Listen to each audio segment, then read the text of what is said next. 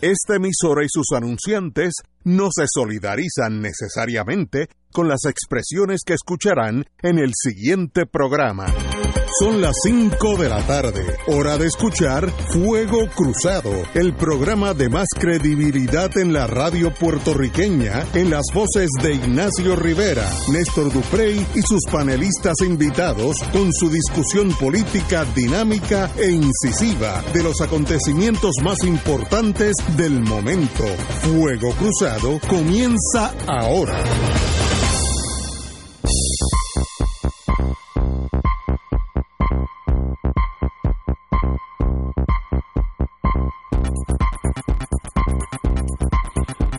Buenas tardes amigos y amigas de Fuego Cruzado. Hoy es lunes, 29 de julio con L. Así es que estamos aquí en un día medio nublado en todos los sentidos de la palabra. Eh, y no quiere decir que esté lloviendo, que está lloviendo, pero no. Y el pronóstico Eh, es que, más se, va, lluvia, que se va a nublar más, ¿verdad? Se, se está nublando aún y va a llover. Puede- Inundaciones. Inundaciones. Pero ah, el viernes cuando nosotros cerramos el programa, cuando llegué a casa había más noticias, el sábado había más noticias, el domingo había más noticias, fui al viejo San Juan, vi gente caminando, cuando ya, ya yo creía que se había acabado todo, que estábamos eh, hand in hand holding the peace. Así que sigue, vamos a hacer un recuento histórico De lo que ha pasado del del viernes, para viernes acá. hasta acá. Y luego hablamos de Coy y sus muchachos. Y de otras cositas también que están pasando mientras estamos aquí. Eh, cuando nos fuimos el viernes, como señala Ignacio, todo estaba en relativa calma para cómo estaban las cosas. Y eh, en la noche se comenzó a informar a manera de eh, rumor que el FBI estaba realizando eh, allanamientos Originalmente se pensaba que había sido más de uno, eh, no se podía precisar si había sido en la mañana o en la, o en la noche, pero ya hoy eh, la periodista Melissa Correa del periódico El Vocero aclara que a quien le allanaron su residencia en búsqueda de su teléfono celular fue al productor y ex manejador del programa Nación Z, donde estuvo el gobernador eh, eh, en la entrevista eh, precisamente el viernes antes de que, de que renunciara, el eh, productor Sixto George. De acuerdo a la información que da a conocer el periódico El Vocero, el teléfono celular del productor y ex manejador del programa Nación Z, Sixto George, fue confiscado el pasado viernes en la tarde por agentes del negociado federal de investigaciones. De acuerdo a las fuentes del periódico El Vocero, el FBI investiga el presunto ofrecimiento de sobre 100 mil dólares por parte de George al hijo del ex secretario de Hacienda Raúl Raúl y Maldonado para que no divulgue un supuesto segundo chat que involucra a otras altas figuras de la presente administración. Las fuentes indicaron que se efectuó una denuncia ante el FBI sobre las alegadas acciones de George, por lo que se comenzó a investigar de inmediato, según el proceso judicial, para que el FBI pueda registrar el móvil, un magistrado federal tiene que encontrar causa probable luego de que un agente emite una declaración jurada que establece causa probable para pensar que en el aparato existe evidencia de la posible comisión de un delito que las autoridades investigan. Eso fue el viernes por la noche.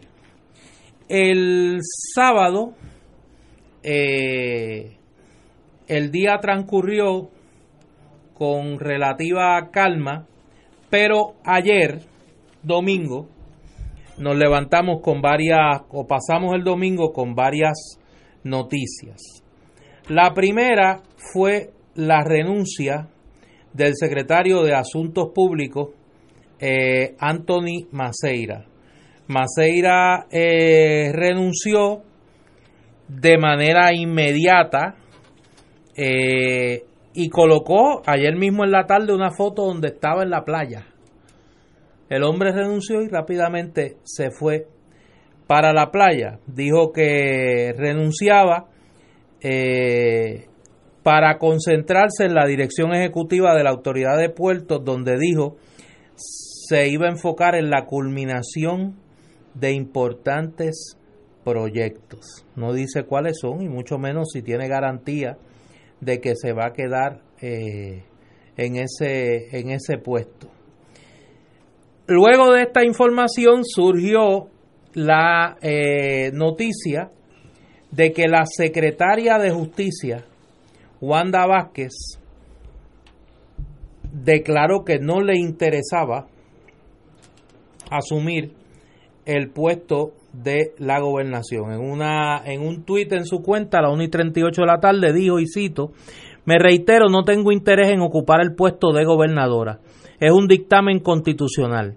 Espero que el señor gobernador identifique y someta un candidato para el puesto de secretario o secretaria de Estado antes del 2 de agosto y así se lo he manifestado. Eso fue eh, ayer.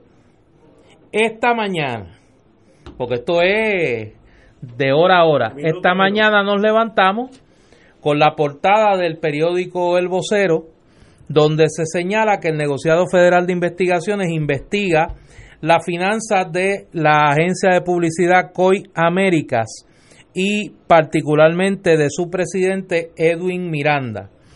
Como parte, y cito, de una pesquisa sobre lavado de dinero y otros posibles delitos relacionados con contratos del gobierno. De acuerdo a las fuentes del periódico El Vocero, que sabemos que tiene muy buenas fuentes en eh, el Tribunal Federal, personal de COI fue entrevistado por los agentes federales sin el conocimiento de Miranda. Esto es importante porque hoy la respuesta que da el señor Miranda es que ni él ni nadie que él tenga conocimiento de la empresa COI ha sido entrevistado pero es que desde el inicio se dice que él no está él no tiene conocimiento y claro. las tarjetas muchas veces no son no, gracias. y si él fuera el, el objeto. a la orden de arresto. Por eso si él es el objeto de la pesquisa pues obviamente no le tienen que avisar de nada. Y aquí está lo más interesante de esta, de esta primera noticia que se va a conocer hoy. Dice Melissa Correa y cito asimismo indicaron que un jefe de agencia del gobierno con la que COI tenía contratos desde antes de que dicho funcionario fuera nombrado a su puesto, evitaba tener contacto con la firma de comunicaciones y enviaba a un representante para que lidiara con los contratos. Según la fuente, el funcionario mantuvo los contratos con su dependencia, entre comillas, por presiones. ¿Qué nos dice esto? Que hay un secretario, hay un funcionario del gobierno de Puerto Rico, jefe de agencia, que está colaborando con las autoridades federales y que probablemente hizo una denuncia o dijo, mire, a mí me presionaron para que yo mantuviese ese contrato, porque lo interesante es que el contrato está previo a que esta persona llegara a dirigir la agencia en cuestión. Y él dice, a mí me presionaron para mantener el contrato, yo no lo quería mantener, pero lo mantuve por presiones que recibí de alguien. Me imagino que le habrá dicho al FBI quién es el alguien o los algunos que lo han presionado. Lo segundo de hoy es una entrevista, es dos entrevistas que da la jefa de los fiscales del gobierno de Puerto Rico, la licenciada Olga Castellón da una, da una declaración en el periódico El Vocero y da otra en el periódico El Nuevo Día. Y lo curioso es que hay distintos eh, tonos. La entrevista con Melisa Correa del, del periódico El Vocero es bastante a la defensiva. Eh, donde básicamente ella trata de explicar que no han eh, que no han investigado porque no han recibido querellas o referidos de las distintas situaciones, el chat, eh, la investigación sobre eh, las movidas de Raúl Maldonado, etcétera. Pero en el periódico El Nuevo Día, el tono es distinto. De un tono casi adversarial con el periódico El Vocero a un tono prácticamente de explicar o de decir, mire, nosotros no hemos hecho nada porque nadie nos ha enviado ni un referido ni una querella. Tan pronto nos envíen un referido o una querella, nosotros lo vamos a atender. Eso es por el lado de justicia. Y otra noticia que surge hoy, que no tuvo mucho eh, impacto, es que se ha retrasado la vista de sentencia de los acusados de los, empleados fantasmas en el Senado.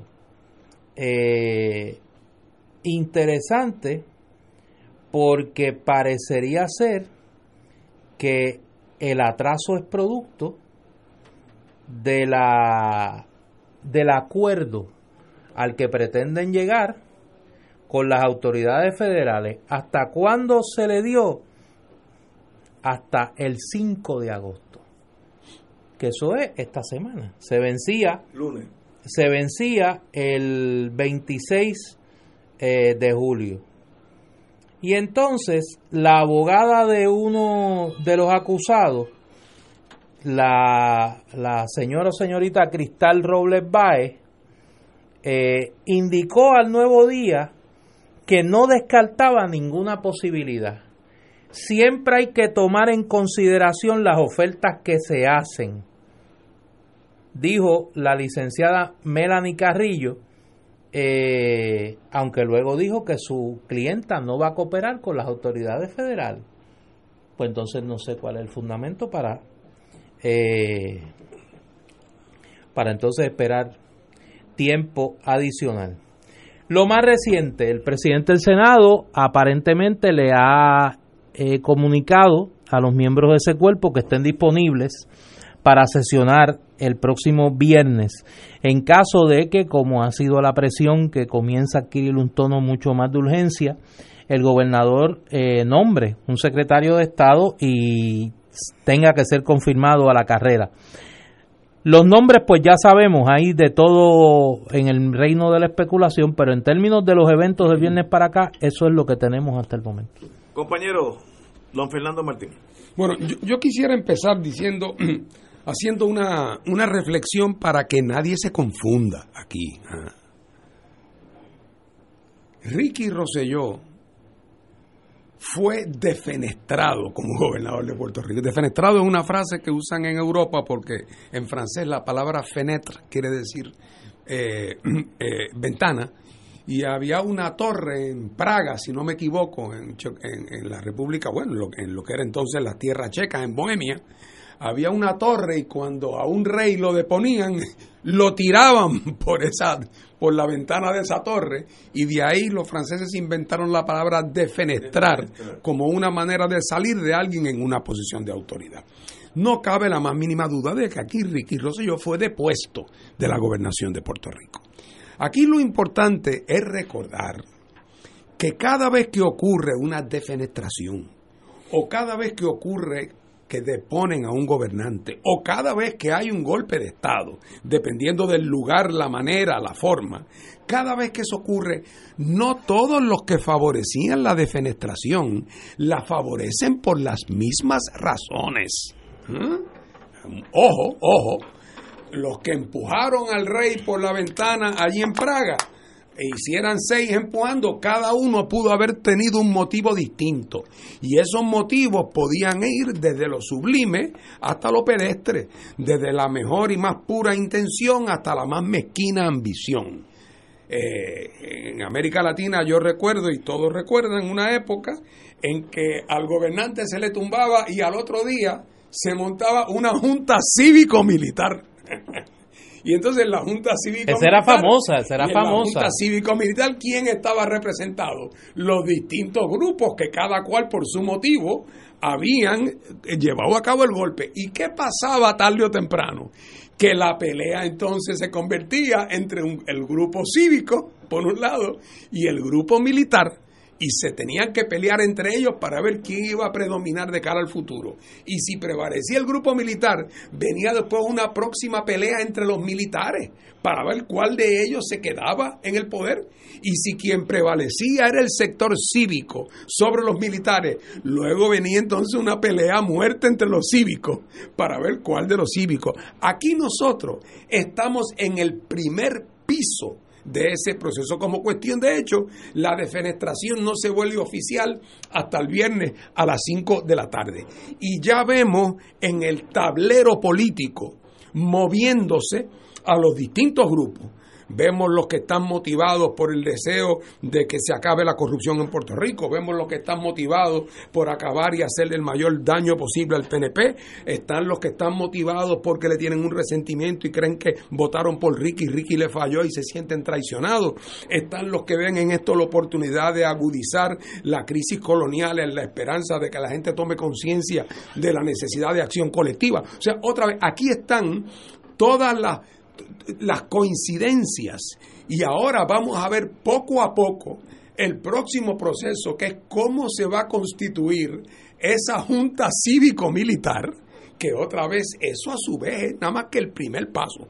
Por ejemplo, esto es una defenestración donde uno de los que estaba empujando era Donald Trump, pero Donald Trump empujando no solo, Donald Trump con la Fiscalía Federal, con el FBI, oye, sin esconderse, desde abajo en la plaza uno miraba y veía empujando al gobernador, al del FBI, veía empujando por sus motivos. Eso no quiere decir que, no sea una gran noticia que ya no sea el gobernador. Es una gran noticia que ya no sea el gobernador.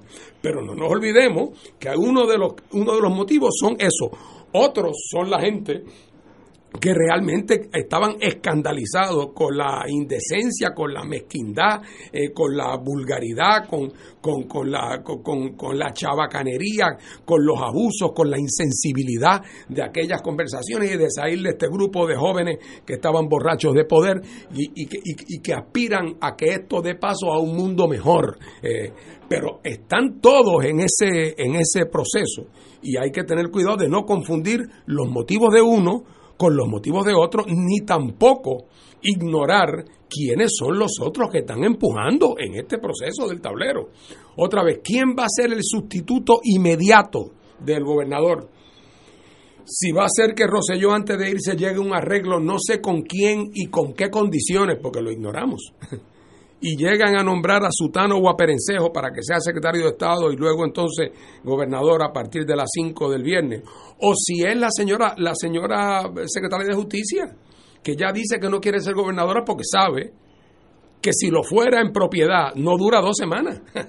Así es que, ¿por qué? Porque la gente la ve no como parte de la solución, sino como parte esencial del problema. Y por lo tanto la sucesión no puede ser uno de los que estaba metido en el, en el, en el bollete. Así es que ella no podrá ser, sí, pero ella muy bien puede. Si le toca el viernes por la tarde, toma juramento a las seis de la tarde. Si ha llegado a una negociación con los otros elementos de la Junta Cívico-Militar, si ha llegado a un entendimiento, pues entonces nombrarán a un secretario de Estado el mismo viernes por la tarde, la legislatura lo aprueba en el fin de semana, toma juramento el domingo por la noche el nuevo secretario y el lunes por la mañana la señora eh, secretaria de, ahora secretaria de Justicia, renuncia, se va y queda de gobernador la persona que pasó por ese proceso.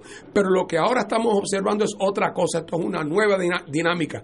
Pero, y los actores ahora tienen fuerzas distintas. Está la gente de la calle que sirve de una garantía para ciertos propósitos, pero los que están moviendo el bacalao a corto plazo internamente son los miembros de la Junta Cívico-Militar donde no participan los que operaron aquí de buena fe, los que operaron de buena fe y queriendo que el país se limpiara y se saneara, esos no están representados en la Junta Cívico, Cívico Militar.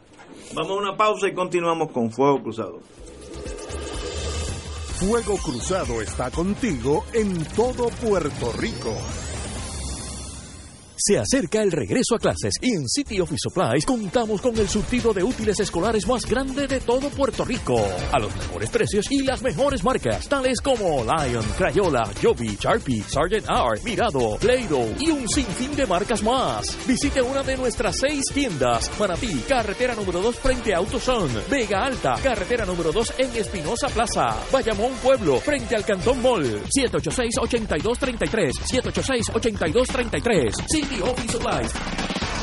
La Academia Espíritu Santo de Levittown anuncia su periodo de matrícula 2019-2020. Aprovecha los precios más competitivos en matrícula, rematrícula y nuevo ingreso, desde prekinder a undécimo grado. Contamos con el programa académico y religioso más completo, laboratorio de ciencias y tecnología, pizarras inteligentes, servicio de comedor escolar, enfermería, seguridad, entre otros. Dale a tus hijos la oportunidad de ser parte de nuestra comunidad para que pueda crecer en ellos ese espíritu de tigres de la Academia Espíritu Santo. Estamos acreditados por la Middle State Association, Academia Espíritu Santo de Levittown, iluminados por el Espíritu, guiados por la fe. 7840905, 7840160 o accede a academiaespiritusanto.org. Ciertas restricciones aplican.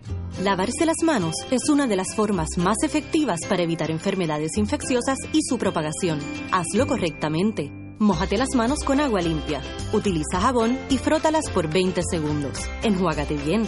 Sécalas con papel o una toalla limpia y cierra el grifo utilizando la toalla o el papel con el que te secaste. Contagia hábitos saludables. Para más información visita www.contagiahabitosaludables.com. Departamento de Salud, Gobierno de Puerto Rico. Ante los actos llevados a cabo frente a la Catedral de San Juan en los pasados días y repudiados por su excelencia reverendísima Roberto Octavio González Nieves, arzobispo metropolitano de San Juan, se invita a los fieles a una misa como acto de reparación, a celebrarse el jueves primero de agosto a las 12 del mediodía en la catedral. Queda invitado también el clero que quiera unirse a la concelebración.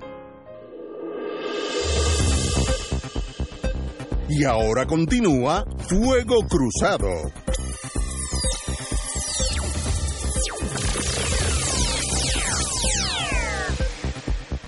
Compañero don Néstor Duprey. Sí, yo quiero reaccionar a lo que plantea Fernando y me parece que él hace muy bien en tratar un poco de bajarle de bajarle el fuego a la estufa, como diría doña Evelyn, y tratar de mirar esto dentro de lo que se puede con una con una cabeza un poco más fría y pues yo creo que a nosotros en este programa pues quizá nos toque esa esa tarea porque no tenemos a estas alturas ni mucho afán protagónico ni mucho menos eh, sardinas en esa brasa, ¿no?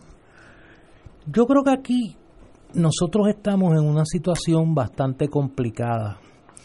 Por un lado, un sistema constitucional que prácticamente le pone las manos al PNP por la dinámica del resultado electoral del 2016. Es decir, el PNP controla la gobernación, controla las cámaras, controla la comisaría residente, es decir, tiene todos los instrumentos del Poder Ejecutivo y Legislativo, más tiene claro el Poder Judicial. Tiene el control, es un régimen de partido único. Por lo tanto, en ese partido único, para, para darle un poquito de cariño a los nostálgicos, aquí lo que nos ha faltado es escuchar eh, a Tchaikovsky por la WIPR. Yo sé que Fernando y e Ignacio se acuerdan que cuando los soviéticos se levantaban por la mañana y en vez de escuchar las noticias oían a Tchaikovsky, pues sabían que algo estaba pasando. Y de momento, pues el camarada Nikita Khrushchev, sin, sin su voluntad, se enfermó. Y terminó allá eh, en su campito. Y de momento llegó Brezhnev. Y aquel, este, Podgorny. Y hubo un cambio. Andropov. No, Había- pero Andropov vino después. Gente buena. Andropov vino después, es decir, en los regímenes de partido único. Vía la KGB, Andropov. No, no, claro, no, no, ese, ese fue, ahí el Joker jugó, el Joker soviético, que era la KGB, jugó y dijo, ahora va, ahora vamos nosotros, ahora nos vamos a mandar indirectamente. Es decir, eh, la transición en los regímenes de partido único se da o por acuerdo o por pugnas de poder dentro de la élite, que un sector de la élite defenestra al otro, lo saca de la del control político y nosotros estamos viendo eso. Aquí llegó al control del poder político en el partido único por conducto de una primaria y de una elección, lo que en Estados Unidos llamaría un outsider, Ricardo Rosselló. Y Ricardo Rosselló llegó con una ganga de chamaquitos y un, uno de esos chamaquitos, como lo bautizaron en el chat, la mente maestra, Elías Sánchez, diseñó, junto con otros personajes, una red de poder político y económico que funcionaba al margen del PNP. El Partido Nuevo Progresista como institución se tuvo que refugiar en el poder legislativo, donde se daba una especie de, de acuerdo entre los alcaldes y el poder legislativo contra el gobernador. Si uno mira estos dos años y siete meses, la narrativa de Ricardo Rosello ha sido una narrativa que ha corrido en paralelo a lo que es el liderato de Tomás Rivera Chats con los alcaldes del PNP y un poco Johnny Méndez como eh, un ente contemplativo, ¿no? Defendiendo en lo que puede los intereses políticos de la comisionada residente Jennifer González. Implosionado el régimen de Roselló por sus propias deficiencias, su golosidad, su inmadurez, su falta de control del aparato político del PNP y como diría Manuel Rivera Morales, una ayudita de la Virgen en manos del FBI, eh, pues sencillamente estamos viendo el reparto de poder en esa élite del partido único. ¿Qué ocurre?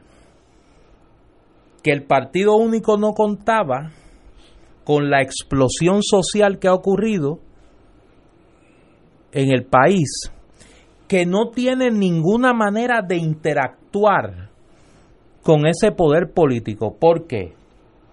No existe un poder militar que pueda dar un golpe de Estado y sacar del poder al partido único.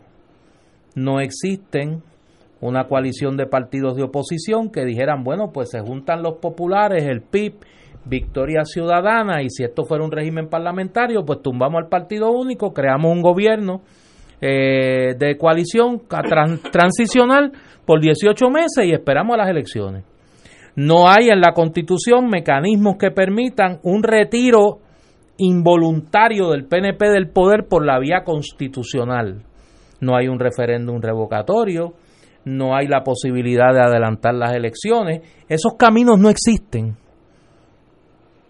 Tendría que darse una explosión social de tal magnitud que obligara que obligara a un desplome del sistema constitucional y a la necesidad de crear un nuevo poder político que por una realidad que a mucha gente se le ha olvidado, yo ayer conversaba y decía, bueno, es que a la gente se le olvidó, la función está muy entretenida, pero por encima de la función hay una carpa. Y esa gran carpa que cubre esta función es el colonialismo. Y aquí hay un poder metropolitano que porque haya jugado muy discretamente a través del FBI y del aparato de justicia norteamericano no quiere decir que no va a jugar. Y que no podría en un momento dado, si todo esto se desborda, decir, no, espérate un momento, a ustedes se les olvidó que esto es una colonia. Y yo voy a nombrar entonces un interventor o un eh, síndico, como le querramos poner. Yo estoy diciendo todo esto que puede sonar antipático, que puede sonar hasta cruel. pero esa es la realidad. Ese es el marco de lo real en lo que nos movemos. Si eso es así, la única vía que queda abierta es un acuerdo en la élite de poder del Partido Único que permita que en algún momento se encuentren las demandas de transparencia y honestidad de la sociedad civil con la conveniencia política que yo uno pensaría que es así del Partido Único. Eso no se ve. Eso no se ve. Y si eso continúa en el camino que va, nosotros el viernes podríamos vernos en una situación mucho más complicada de la que estábamos el viernes pasado. ¿Por qué? Porque podría muy bien el gobernador el viernes decir, bueno, como no he conseguido un secretario de Estado, pues voy a retirar mi renuncia. Y en vista de que Wanda Vázquez no quiere ocupar la gobernación, pues me voy a dar yo un tiempo adicional para buscar un secretario de Estado. O podría decir, bueno, me voy, resuélvanla como pueda, Wanda Vázquez llega a la gobernación y entonces uno pensaría que Wanda Vázquez va a utilizar un espacio de tiempo limitado para buscar un secretario de Estado, nombrarlo y una vez lo nombre renunciar. Todo eso requiere la intervención del Poder Legislativo porque el secretario de Estado hay que confirmarlo, bien lo nombre Roselló, bien lo nombre Wanda Vázquez, por ambas cámaras.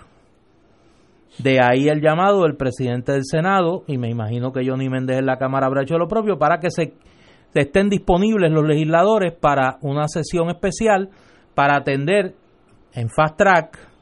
Nadie crea que aquí va a haber vistas públicas, nadie crea que aquí van a pasear al designado en un media tour, en una semana, en lo que la gente se convence que es el mejor. Eso no va a ocurrir.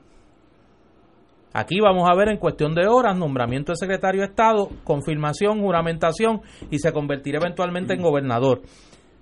¿Cuándo eso va a ocurrir?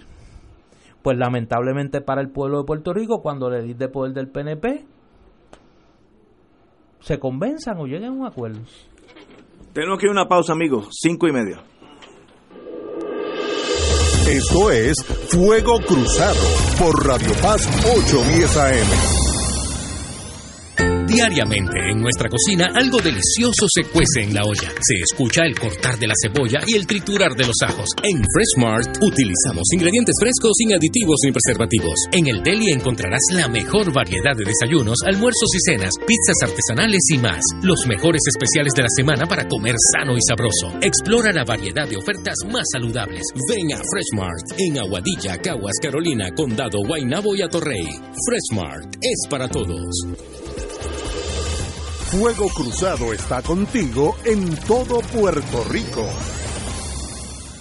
En Barrio Chino, Asian Rican Cuisine, encontrarás una variedad de platos chinos y criollos. Puedes combinar estos sabores para saciar tu paladar con lo que te gusta. Pepper steak con arroz manposteado, bistec encebollado con arroz chino, pollo a la naranja, agridulce, al ajillo, enchilado o a la plancha, mofongo de yuca, pionono spring rolls, dumplings, sopas lo mein, arroz barrio chino con amarillos dentro y mucho más. Estamos localizados en el Food Court de San Patricio Plaza Llámanos 787-781-6752. 781-6752. Barrio Chino Asian Rican Cuisine. Se acerca el regreso a clases y en City Office Supplies contamos con el surtido de útiles escolares más grande de todo Puerto Rico. A los mejores precios y las mejores marcas. En bultos y mochilas contamos con las mejores marcas tales como Toto, Samsonite, Heinz Sierra y Zuka. Visite una de nuestras seis tiendas. A Torrey, Avenida Dómenes 371 frente a Farmacia Siempre Abierta. Río Piedras, al lado de Plaza del Mercado Paseo de Diego. Bayamón, carretera 167, extensión Forest Hills, Bayamón. 786-8233. 786-8233. City Office Supplies. El Consejo de Acción Social Arquidiocesano, CASA, presenta su programa radial Casa de Todos, difundiendo el mensaje de la doctrina social de la Iglesia cada martes de 2 a 3 de la tarde por Radio Paz 810 AM. Conoce este instrumento que utiliza los valores y principios del Evangelio para analizar nuestra actualidad social, velando por la dignidad del ser humano. Casa de Todos, martes de 2 a 3 de la tarde por Radio Paz 810 AM. Y ahora continúa Fuego Cruzado.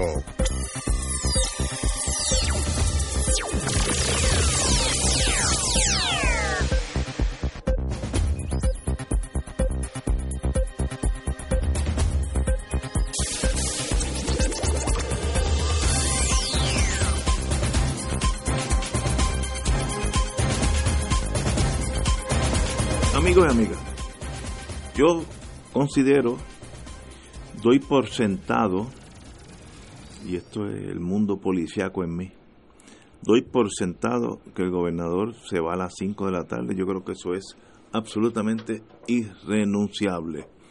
Eh, Yo tendería a pensar que no, sí es, también. que, es que lo veo. eh, el quedarse allí dos minutos más causaría en Puerto Rico el equivalente a una guerra civil, la cual nunca se ha visto en la, en, la historia de Puerto Rico. Eh, y literalmente morirían personas en las calles de- del viejo San Juan. Digo esto porque yo que tengo amistades en ese mundo policiaco, sabemos que la última, cuando el gobernador a final de las 12 dice que se va, el ambiente, de punto de vista de la policía, es que aquí hoy hay que meter caña y hay que matar gente o nos matan a nosotros. Ya llegó a esa etapa subjetiva emocionalmente donde la gente dice, mire, yo, lo- los policías por su entrenamiento saben cuando están en peligro, porque tú te entrenas todos los días arrestando borrachos, arrestando gente peligrosa, arrestando a Doña Yuya que está formó un escándalo en el vecindario.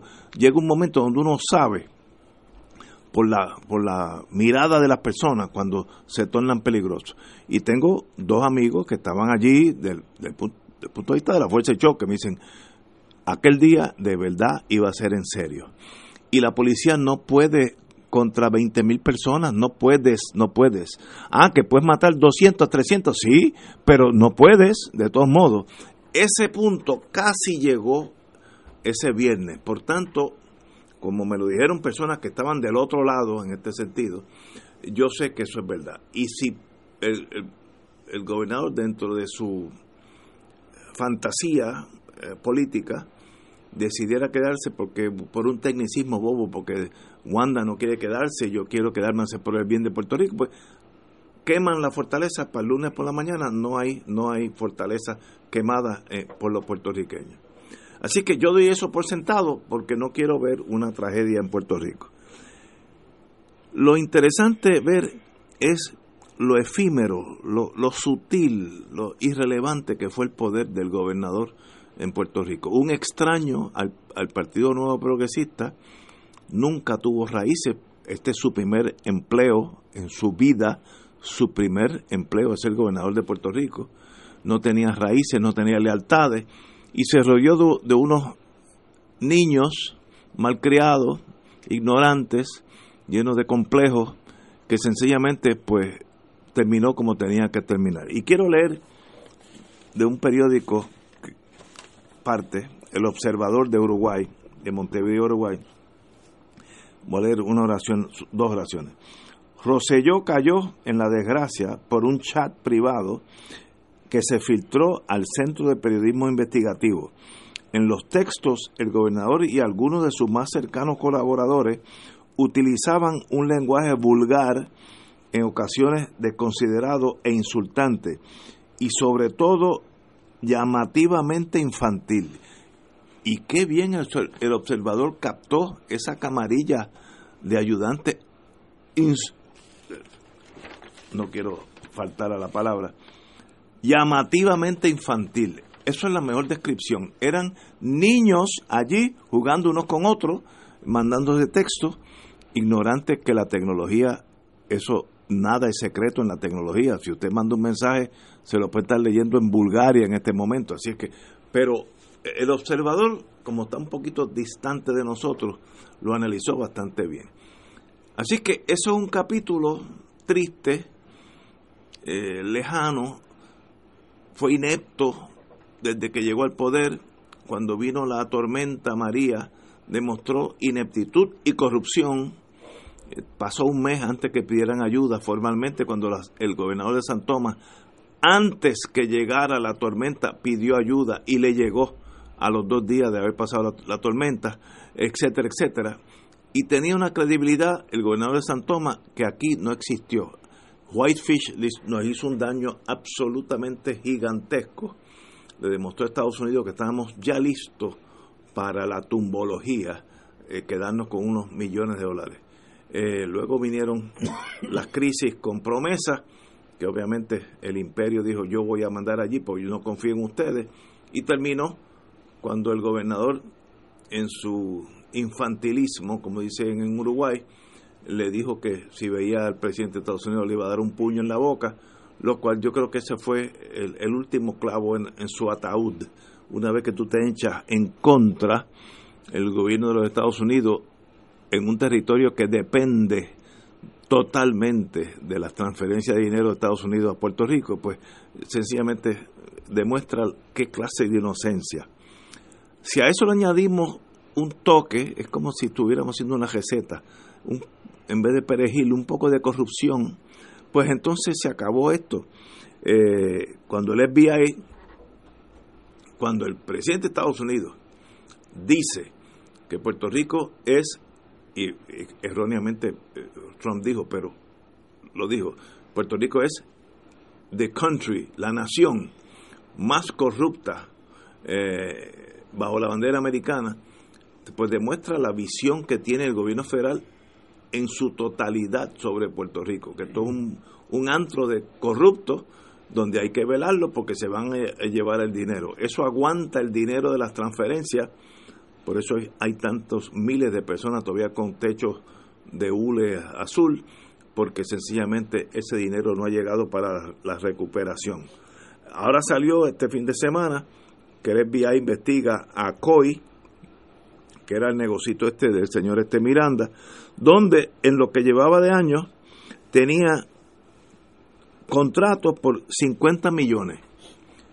Quiere decir que si hubiera si no hubiera pasado nada, para el 2020 hubiera tenido pues 100 millones, el doble, porque iba tenía un buen pasito, como dicen en el campo, como como los pasos finos, tiene un buen pasito, llegaba muy bien. De verdad ese señor rindió servicios por 50 millones de dólares. De verdad, díganme, pónganme en una lista aquellos que son fanáticos. Todo lo que hizo que valía 50 millones. Mira, el Pentágono no gasta 50 millones en publicidad. El Pentágono no gasta 50 millones. demuestra el colapso vía la corrupción de un país con una, una eh, relación tirante con los Estados Unidos. Y de momento se encuentra este señor que aún dentro de su partido no tiene aliados. Y cuando sale el pueblo a marchar, no hay una contramarcha porque no hay nadie que marche a favor de él. Nadie. Nadie, ni, una persona salió a favor de él. Eh, eso no pasa en los otros países. En los otros países siempre hay dos bandos, ¿no? A veces hay tres bandos. Pero no, no, aquí es un bando que es Puerto Rico y el otro bando eran los cinco o seis de la fortaleza que desaparecieron. Una tragedia. Vamos a vivir una semana de incertidumbre. Ahora viene el infighting, la, la, batalla chiquita, unos contra otros. ¿Quién va a ser el secretario? Yo quiero que no me pongas este, porque ese va a ser el aliado mío, etcétera, y me va a acomodar para el 2020. Lo que dicen en Estados Unidos, the little politics, la política chiquitita Aquí nadie ha pensado en un momento dado qué es lo que le conviene, qué es lo que necesita Puerto Rico, del partido que sea, dígame un partido, o un movimiento, no tiene ni que estar inscrito. Alguien puede decir, miren, dejemos de estar jugando a la política y vamos a hablar el nuevo Puerto Rico. Puerto Rico yo creo que está, estamos todos nosotros, todos nosotros buscando un derrotero a favor de Puerto Rico. Y en el mundo político, por ahora no lo veo, veo la política chiquita, será Jennifer, será Rivera Schatz, eh, será, se quedará Wanda, pero si queda Wanda vamos a tener una guerra civil pequeña, pero la vamos a tener. Eh, nombramos a Sale Hammer, esa, esa, esa efervescencia de, de pasiones. Es el momento de pensar por Puerto Rico, qué le conviene al país. Y en eso yo sé que nos dividimos inmediatamente en tres o cuatro bandos, pero es el momento de dividirnos en tres o cuatro bandos si es necesario y pensar qué le conviene a Puerto Rico y no lo veo en la agenda, por lo menos esta semana. Tenemos que ir a una pausa y regresamos con Fuego Cruzado. Fuego Cruzado está contigo en todo Puerto Rico. Se acerca el regreso a clases y en City Office Supplies contamos con el surtido de útiles escolares más grande de todo Puerto Rico. A los mejores precios y las mejores marcas. Todas las mochilas Toto sin ruedas cuentan con un 20% de descuento. En City Office Supplies contamos con un gran surtido de libretas escolares desde 75 centavos, regular y de grados primarios. También tenemos las libretas Sons en especial a 2.49. Visite una de nuestras seis tiendas. Manatí, carretera número 2 frente a AutoZone. Vega Alta, carretera número 2 en Espinosa Plaza. Bayamón Pueblo, frente al Cantón Mall. 786-8233. 786-8233. City Office Supplies. La oficina médica del Dr. Ramón Luis López Acosta, especialista en medicina de familia, provee servicio a pacientes adultos y geriátricos de manera continua y comprensiva, servicio de medicina primaria preventiva y de medicina intrahospitalaria a nuestros pacientes, localizada en la calle Lloveras 650, edificio Centro Plaza, suite 207, Santurce, cerca del Hospital Pavía. Llámenos al 787 725 7888 725-7888 y haga una cita para evaluación. Aceptamos la mayoría de los seguros médicos Advantage y comerciales. Fuego Cruzado, con los maestros de la discusión política inteligente y acertada, te acompañan ahora cada noche en Oro 92.5 FM. Infórmate de los temas de importancia del país, escuchando al equipo que establece cátedra todos los días sobre el acontecer político en Puerto Rico. Escucha la retransmisión de Fuego Cruzado con Ignacio Rivera, Néstor Duprey y sus panelistas invitados con su discusión política dinámica e incisiva, encendiendo el debate con sus diferentes puntos de vista. La clase comienza a las 10 de la noche en retransmisión diferida de lunes a viernes por Oro 92.5 FM. Las enfermedades infecciosas como la influenza, la leptospirosis y la rabia amenazan constantemente nuestra salud. Es importante prevenirlas en todo momento a través de hábitos saludables en el hogar, en la escuela, en todos los lugares que frecuentas. Recuerda lavarte las manos, vacúnate siguiendo las recomendaciones del Departamento de Salud y no olvides vacunar a tus mascotas. Contagia hábitos saludables. Para más información visita www.contagiahabitosaludables.com. Departamento de Salud, Gobierno de Puerto Rico. Y ahora continúa Fuego Cruzado.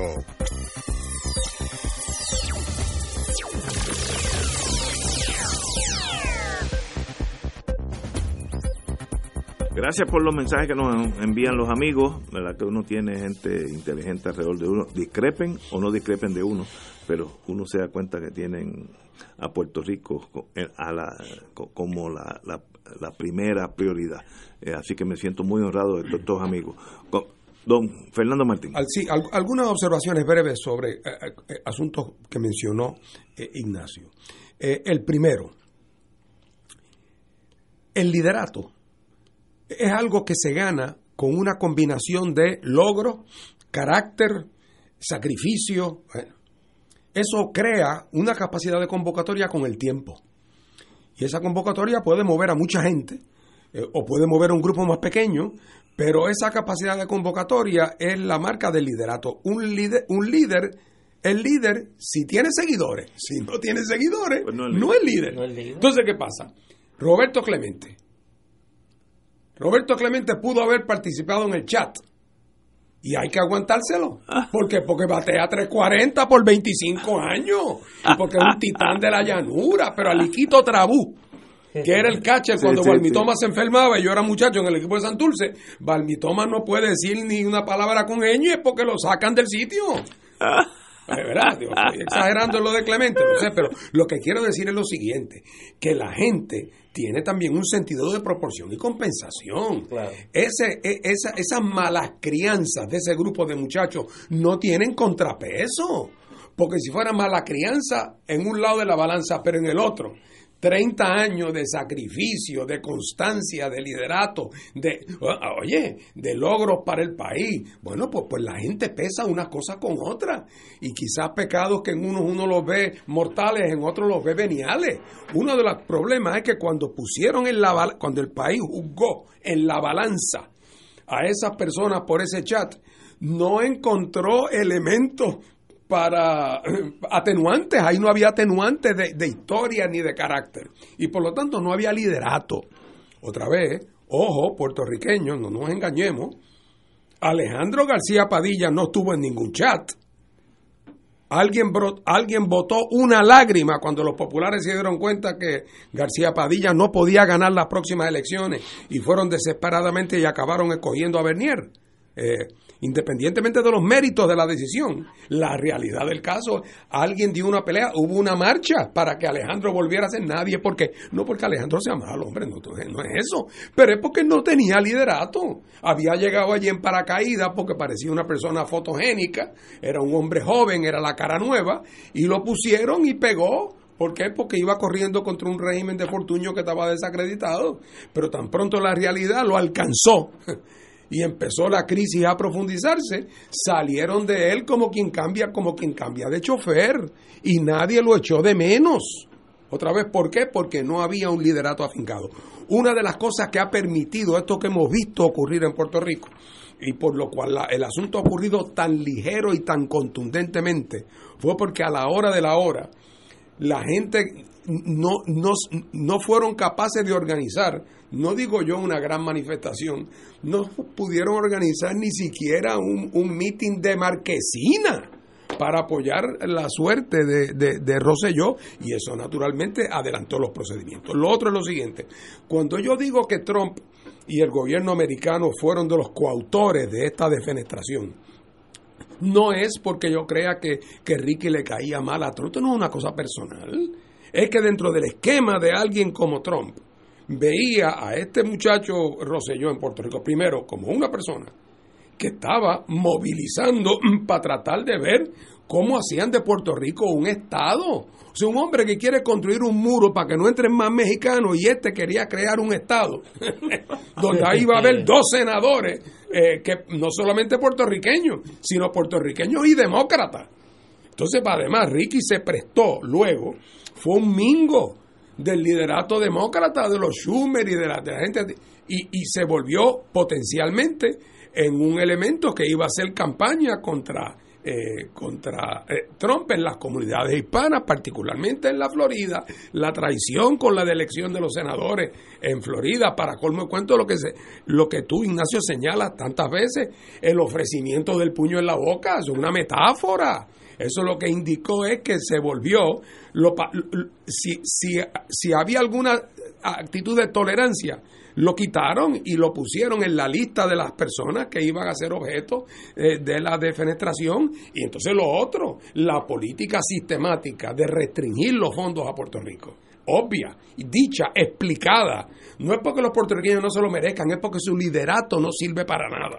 Entonces el otro, aquel del FBI, haciendo un media tour como si fuera una vedette, haciendo un media tour en Puerto Rico, una cosa vergonzosa, nunca antes vista, como parte de una campaña para desacreditar. O sea que todo ese, ese fundamento eh, se fueron sentando las bases para lo, que, para lo que ocurrió. Pero termino señalando lo que dice Ignacio más allá de todas las cosas que están en este momento sobre la mesa y de la turbulencia y, de, y por otro lado la satisfacción que la gente como yo siento de ver que el pueblo de Puerto Rico fue capaz de, ejercer una fuerza cívica y política espontánea como esta es una cosa valiosa porque nos sirve como recordatorio que si las circunstancias son propicias, somos capaces de hacerlo como fuimos capaces en el caso de Vieques cuando también las circunstancias fueron propicias. Lo que hace de esto un momento distinto es que Puerto Rico no va a volver a ser nunca lo que fue. ¿Por qué? Porque todo el andamiaje colonial y toda nuestra estructura económica corroída, ya todo eso es parte de un barco que se está hundiendo. Aquí vamos camino a otro lugar que todavía no se sabe exactamente cuál es. Yo tengo mis preferencias y tengo mi propia teoría de ruta, pero el país entero todavía le es difícil vislumbrar por dónde vamos. Pero una cosa es segura, la estructura social, económica y política en que hemos vivido, la están desmontando piedra por piedra, ladrillo por ladrillo, viga por viga, y quien la está desmontando es el gobierno de los Estados Unidos. Una vez que estemos ya a la intemperie, y por ahí vamos, camino a la intemperie, vendrá entonces la pregunta, bueno, pues ¿y ahora? ¿Cuál va a ser? ¿Dónde es que vamos a vivir de ahora en adelante? ¿Y cómo va a ser eso? ¿Y cómo va a ser nuestra relación con ese vecino eh, poderoso que ha sido nuestro amo? Eh, político y económico. O sea, el proceso de descolonización política y económico, ¿cómo se va a dar? ¿En qué circunstancias? Quizás ya el Mr. Trump no esté en el gobierno y haya otros. Eh, quizás, o sea, pero este es un proceso al cual vamos a estar abocados en los próximos años. Y yo creo que uno de nuestros grandes retos para los que creemos en el cambio es ver cómo seamos capaces de movilizar esa, e, e, esa, ese común denominador si bien es cierto que había el común denominador de la mayoría de los puertorriqueños de sacar a Ricky, merecidamente, también hay otros comunes denominadores en nuestra vida colectiva. Le queremos poner fin al coloniaje, eh, que queremos tener un régimen donde los puertorriqueños eh, eh, no estemos sujetos a la incertidumbre de un gobierno que no responde a nosotros, que queremos sanear nuestra vida, nuestra vida pública, esas que queremos ponerle fin al coloniaje después de tantos años. ¿Cómo convertir eso eh, en un gran movimiento de reclamo en un momento donde los Estados Unidos está a su vez abriendo a examen la relación? Es el gran reto que tenemos por delante. Estados Unidos no está derrumbando la estructura existente a menos que haya un plan. Porque tú no le pegas fuego a tu casa a menos que tú digas, bueno, que ahí voy a hacer un edificio. Así que lo, lo que ninguno de nosotros sabemos es cuál es, el, plan? Yo no tengo la menor idea. Lo que pasa que yo creo que en el medio de lo que estamos describiendo y lo que describe Fernando, yo creo que hay un paso intermedio y que es el que vamos a comenzar a ver a partir de esta semana hasta las elecciones del 2020. Yo no tengo duda alguna que las actuaciones de la cúpula del PNP esta semana van a exacerbar, lejos de calmar las aspiraciones de la inmensa mayoría del país, incluyendo a la inmensa mayoría de los PNP. ¿Por qué? Porque el acuerdo que vamos a ver no es un acuerdo por el mejor interés de Puerto Rico. Aquí el bien común no, no existe en el diccionario del PNP, del, del liderato del PNP. La frase bien común no existe. O sea, ellos están pensando cómo nosotros nos acomodamos para sobrevivir de aquí al 2020, de acuerdo a los intereses electorales de Tomás Rivera Chávez, de Jennifer González, de los alcaldes PNP, de los legisladores PNP y el interés de mantenerse en la libre comunidad, por lo menos a nivel local, de Ricardo Rosselló y de la claque que andaba con él, de los muchachos del chat. Eso no tiene nada que ver con lo que está buscando la inmensa mayoría del país. Ese, ese, ese río que no ha encontrado su cauce, que llenó el Expreso Las Américas, que todas las noches iba al viejo San Juan, que hoy están en el Departamento de Justicia. Ahora mismo. Ahora mismo. Y que no son dos o tres, ni son los mismos de siempre. Ese río no va a parar, o sea, el PNP no va a construir el dique de honestidad en la gestión pública que detenga ese, ese río y que la gente diga, bueno, esta gente colocaron ahí a una persona honesta, alguien que viene a acabar de sanear esto aquí. Eso no va a pasar. Por lo tanto, yo creo que esa revolución que hemos comenzado a ver en Puerto Rico, esa transformación dramática, que es lo que es una revolución, de un sistema, en este caso un sistema político, que es el mundo político post-1968, ese mundo muere, murió, comenzó a morir en las calles hace dos semanas y va a continuar muriendo. Ahora, ¿qué es lo que lo va a sustituir? ¿Cuál va a ser el cauce local que va a encontrar ese río? Yo no sé, pero lo vamos a ver. Lo vamos a ver. Y podemos, el pueblo puede protagonizar. Y el pueblo puede protagonizar. Es en ese, es, es ese río Oye, que no es de nadie, porque ahora viene la guerra de, de, quién es el padre de la criatura. O sea, hasta ahora no hay padres. no, no, no, no, esto no tiene muchos padres Tiene muchos padres. y tiene muchas madres. O sea, esa es la gran, la, la gran virtud de esta gesta, es que no es patrimonio de nadie porque es patrimonio de todos. Y en ese caso en particular, ¿qué causa electoral va a tomar eso? Yo no sé. ¿Qué causa más allá de lo electoral va a tomar? Yo no sé, pero lo va a tener y ahí el pueblo va a ser protagonista. El pueblo en su diversidad, el pueblo en su complejidad, el pueblo en su amplitud y el pueblo en su eh, en su hilo complejo de demandas. Y ahí es que se va a encontrar, porque obviamente el imperio norteamericano no va a actuar al margen de esa realidad, se va a encontrar con un gobierno de los Estados Unidos que se va a sentir aliviado porque no va a tener la exigencia de la estadidad y en segundo lugar se va a sentir aliviado porque por lo menos el dinero que le den a Puerto Rico pensarán que va a estar administrado por gente honesta. Y yo creo que esas dos demás, es, esas dos, esos dos intereses que se cruzan, que se van a cruzar en algún momento del 2020, van a producir la otra parte del cambio que hace falta, que es lo que plantea Fernando. Ese gran diseño norteamericano, no solo hacia la descolonización política, sino hacia una relación económica distinta y hacia una relación mucho más sana, mucho más sana. Ahora, si te vas a Caracas a levantar desde la miopía, porque es que es una cosa tan absurda, que esto es una gran victoria de la revolución puertorriqueña y se la vas a ofrendar allí como si fuera este un altar a la revolución bolivariana, pues tú eres tú, tú estás atentando contra la causa que dices defender. ¿Por qué? Porque no haces lo mínimamente revolucionario, que es analizar las condiciones objetivas en las que se da una batalla, donde tienes que entender que caminó contigo mucha gente que no era ni independentista, ni socialista, ni pro el régimen de Maduro, ni nada de lo que tú dices defender. Allí había mucho estadista, allí había mucho popular, allí había mucha gente sin partido, allí había mucha gente que lo único que le interesaba era que Ricky Rosselló saliera de la gobernación. Pues mira, esa complejidad, esa amplitud, hay que, hay que entenderla. Y estuvieron los sindicatos, y estuvieron los reggaetoneros, y estuvo el Rey Charlie, y estuvieron los caballistas, y estuvieron las que bailaron este reggaetón, y estuvieron los que le ofendió que se bailara reggaetón, y estuvo todo el mundo. ¿Por qué? Porque es una lucha amplia. Y esa lectura, quien haga esa lectura correctamente, puede convertirse en, en el que le dé cauce a ese río a nivel electoral de cara al 2020. Quien lea contrario a esa lectura se estrellará contra la ola. Vamos a una pausa, amigos. 6 de la tarde. Fuego Cruzado está contigo en todo Puerto Rico.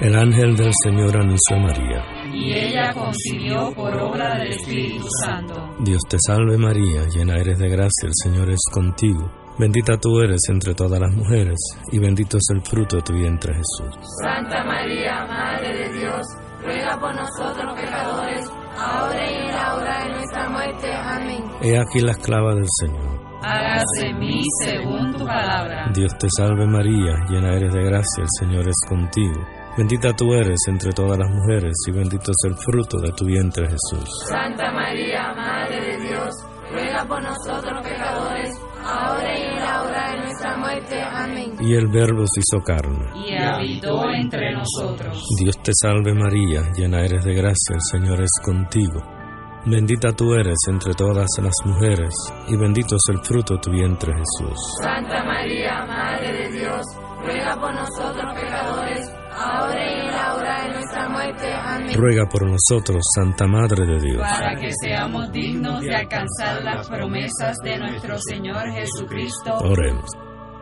Derrama, Señor, tu gracia sobre nosotros, que por el anuncio del ángel hemos conocido la encarnación de tu Hijo, para que lleguemos por su pasión y su cruz a la gloria de la resurrección, por Jesucristo nuestro Señor. Amén. Gloria al Padre, al Hijo y al Espíritu Santo. Como era en un principio, ahora y siempre, por los siglos de los siglos. Amén.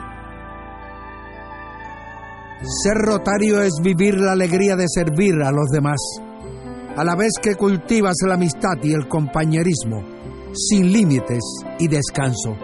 Mensaje del Club Rotario de Río Piedras. Aquí la llama se enciende cada tarde a las 5 porque escuchas Radio Paz 810 AM, WKBM San Juan y retransmite en diferido WOROFM Corozal San Juan, la Casa de Fuego Cruzado, el programa de más credibilidad en la radio puertorriqueña.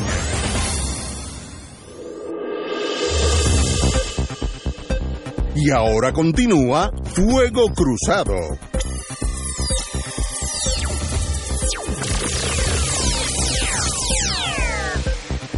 Regresamos amigos y amigas a Fuego Cruzado. Bueno, amigos y amigas, como dije anteriormente, eh, estábamos hablando, eh, no hay duda que la última semana el pueblo desfiló, yo fui uno de ellos, eh, desde el principio hasta que me enchumbé al final, como a las 2 de la tarde, estuve allí, y vi la manifestación más gigantesca que he visto en mi vida, ni en Estados Unidos yo he visto una cosa igual. Yo estuve en la de los derechos civiles eh, con Martin Luther King en el 63, ese- por ahí más o menos, y 64, uno de esos años. Y de verdad, es, para mí esta fue mayor. Tal vez sea mi edad que veo las cosas ahora, se me hace más difícil cam- caminar la, la misma distancia. Pero después de eso, yo no creo que este es el principio de un nuevo Puerto Rico con unos nuevos gobiernos, eh, porque yo creo que la, esa masa humana de la cual yo fui parte estaba decepcionada con un gobierno de personas que tal vez nunca debieron estar allí. Avergonzada. A- Avergonzada, es una buena palabra. Sí. Un infantilismo galopante, como dijo el observador en Uruguay, y, y teníamos una misión. Terminemos con esta pesadilla. Ahora, de ahí a cuál va a ser el nuevo Puerto Rico, yo no creo que nosotros estamos en este momento unidos en, en esa vertiente. Primero, yo no lo estoy, yo, yo no sé cuál es el futuro de Puerto Rico. Me gustaría que fuera uno eh, lo mejor posible para todos nosotros, pero yo no tengo una meta y no creo que todo, aquel era un grupo tan diverso, primero en edades, eh, juventud, eh, intelectuales, proletariado, allí había de todo, que no creo que haya una, una, un común denominador hacia dónde debe caminar Puerto Rico, así que mucho sigilo en torno a brincar las conclusiones de que obviamente esto pasó, por tanto mañana seremos X No, y X mucho- o Z cosas. Y mucho menos, que me parece que además de un acto de egoísmo, es un acto de miopía dramático, decir, bueno, aquí el gran detonante fueron los artistas. No, el gran detonante fueron los sindicatos. No, el gran detonante fueron eh, la caravana de motora del Rey Charlie. No, la, el detonante fue este como yo leí un periódico, digo que tiene sus propios problemas, de eso hay que hablar, que le adjudica a un eh, comentarista slash productor slash entertainer como que fue el despertador de una nueva conciencia en Puerto Rico. Hombre, suave, suave. Mire, Suave. poner al molusco a nivel de Mahatma Gandhi, oiga, suave, suave, suave, que la cosa está tensa, pero no es para entrar en el delirio, no hay que entrar en el delirio, con cuidado, y yo creo que parte del problema es ese, mire, aquí hay que reconocer que como en otras luchas, en otros pueblos, esta etapa ha sido una etapa dramáticamente plural. Y hay que reconocer eso. Y no somos... Por eso es que la historia es tan maravillosa. Hay que mirar la historia. En otros países han pasado cosas como esta. También hay que dejar el excepcionalismo, ¿no? De que este es...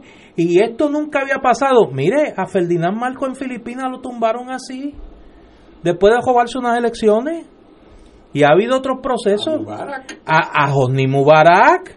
Lo que pasa que allá la cosa salió En Ucrania. eh, en Ucrania la revolución eh, de terciopelo. O sea, aquí han habido otros procesos muy parecidos. Cuidado también con el excepcionalismo. Ah, eso no le quita ni un ápice a la victoria del pueblo puertorriqueño. Pero la coloca en su justa perspectiva. Porque también de esperanza excesiva se puede morir.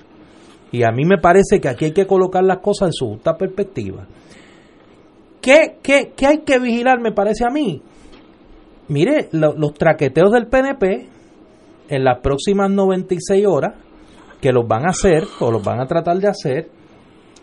Eh, y segundo, y yo sé que mucha gente se reirá cuando yo diga esto, la jugada del Joker. Porque yo creo que el Joker va a jugar. Y va a jugar pronto. Yo que lo que va a hacer es gestar 5 o 10 personas. A mí me gusta como tú lo dices. No, eso- eso... es como chuparse una piragua allí en la puntilla. Eh, el Joker va a ir a la puntilla, se chupa una piragua y arresta entre 5 y 10 personas. Eso, eso va a pasar. Sí, pero no es a doña Evelyn. No, a tu, a tu mamá. Por, No. por ahora, di- diga, dile que yo la conozco, que no se preocupe. No, Ella es está fuera. Evelyn. Es gente, es gente que tuvo y tiene poder. Y cuyo arresto va a enviar un mensaje político también. O sea, no nos engañemos. Esa operación de desmantelamiento, ese es el equivalente mientras, y vuelvo al ejemplo de Filipinas, mientras el pueblo filipino estaba en las calles marchando con corazón aquino, en la revolución aquella amarilla, estaba el ejército filipino dando un golpe de estado también. Y estaba el amigo tuyo George Schultz con el helicóptero, ofreciéndole a Ferdinand Marcos un helicóptero para que se fuera A Hawái. a Hawái a disfrutar su vejez, así le dijeron. No hay, para, no para- hay nieve, no hay nieve. no hay nieve, en Hawái no hay nieve como en Filipinas. Le dijo George Schultz. Pues mira, aquí vamos a tener nuestro equivalente y va a haber un golpe severo a esa clase política y también, también a la hora de factorizar el deterioro de ese régimen, habrá que incluir el golpe severo que le ha dado el gobierno federal a través de su desprestigio y a través de las operaciones del FBI. Si lo han hecho en países libres y soberanos, ¿cómo no lo van a hacer en la colonia? Hay que ser ingenuo. Si yo quisiera hacer una aclaración, aquí uno de los compañeros de la cabina eh, técnica me señala que llamó una señora que es una, una oyente y me hacía la pregunta de que de a qué yo me refería cuando yo ahorita mencioné el, el concepto de la Junta Cívico-Militar y quiero aclarar para que no, no, No, no se acueste preocupada. no que esté preocupada.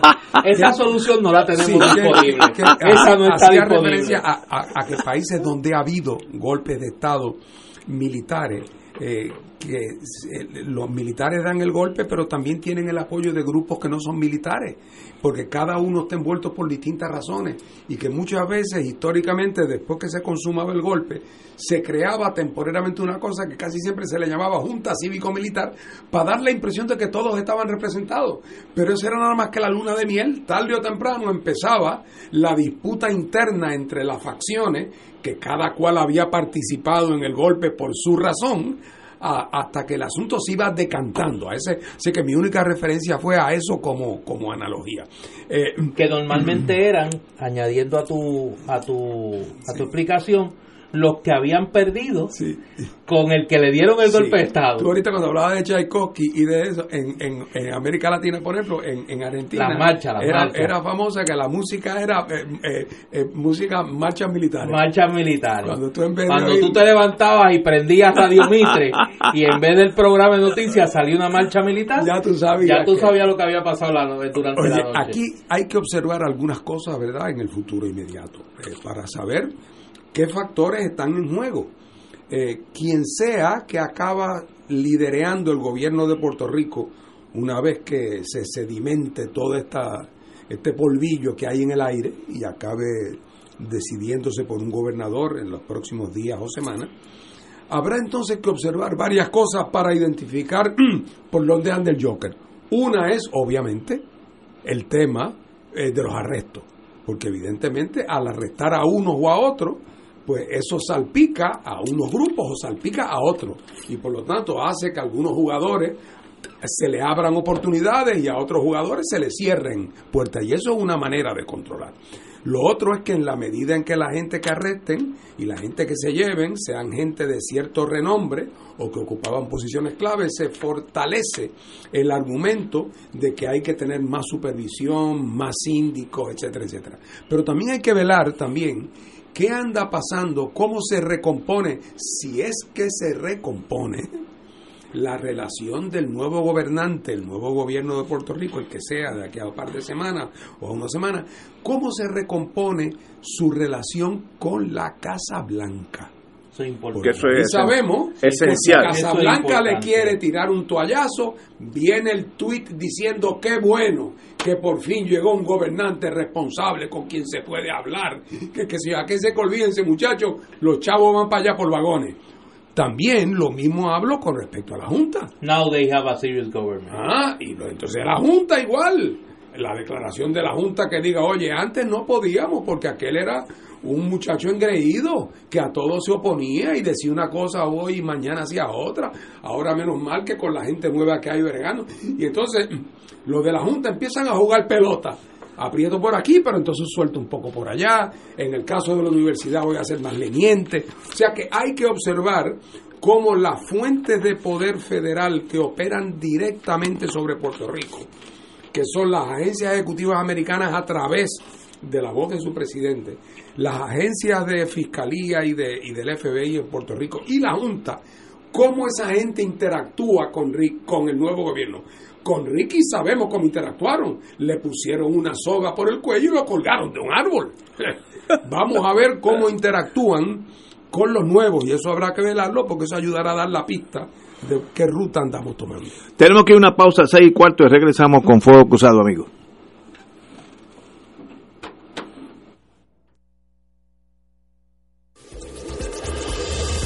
Fuego Cruzado está contigo en todo Puerto Rico.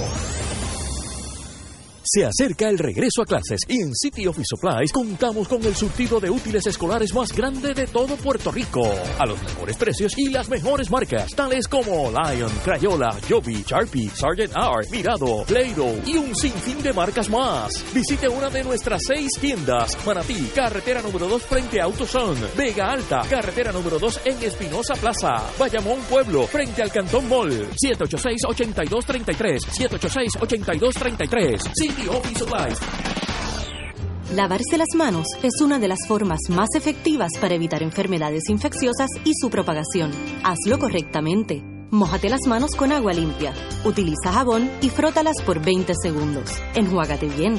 Sécalas con papel o una toalla limpia y cierra el grifo utilizando la toalla o el papel con el que te secaste. Contagia hábitos saludables. Para más información visita www.contagiahabitosaludables.com. Departamento de Salud, Gobierno de Puerto Rico. El Santuario Nacional de Nuestra Señora Madre de la Divina Providencia invita a los fieles a su rogativa 2019, súplica, intercesión y adoración, el viernes 23 de agosto a las 7 de la noche. Recuerde traer su vela o antorcha. Rogativa 2019, viernes 23 de agosto, 7 de la noche, Santuario Nacional de Nuestra Señora Madre de la Divina Providencia en Cupey. La Fundación Protectora de la Catedral Metropolitana de San Juan de Puerto Rico Incorporada le invita a su primera actividad de recaudación de fondos para la remodelación de la catedral, camino a la celebración de sus 500 años en el 2021. La misma será un compartir con el Padre Benji en un brunch en Casa de España, domingo 18 de agosto a las 12 y 30 del mediodía. Donativo sugerido por persona, 55 dólares. Conviértase en protector de nuestro patrimonio histórico. Para más información y boletos, 787-722-0861. Se acerca el regreso a clases y en City Office Supplies contamos con el surtido de útiles escolares más grande de todo Puerto Rico.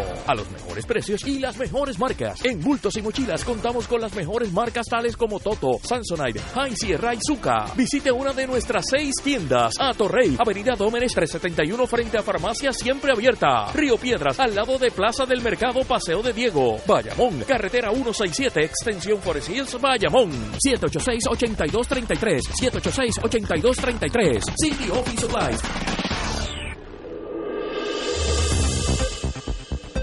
Y ahora continúa Fuego Cruzado. En el periódico de hoy dicen que advierten unos amigos, voy a decir ahorita los nombres, es más, debo decir desde ahora, Víctor Rivera, eh, Víctor Rivera Hernández, ex querido amigo. Ex secretario del Trabajo, Marcia Rivera, socióloga y analista política, y Osvaldo Toledo, este presidente del ex presidente del Colegio de Abogados, que hay que tomar otra ruta.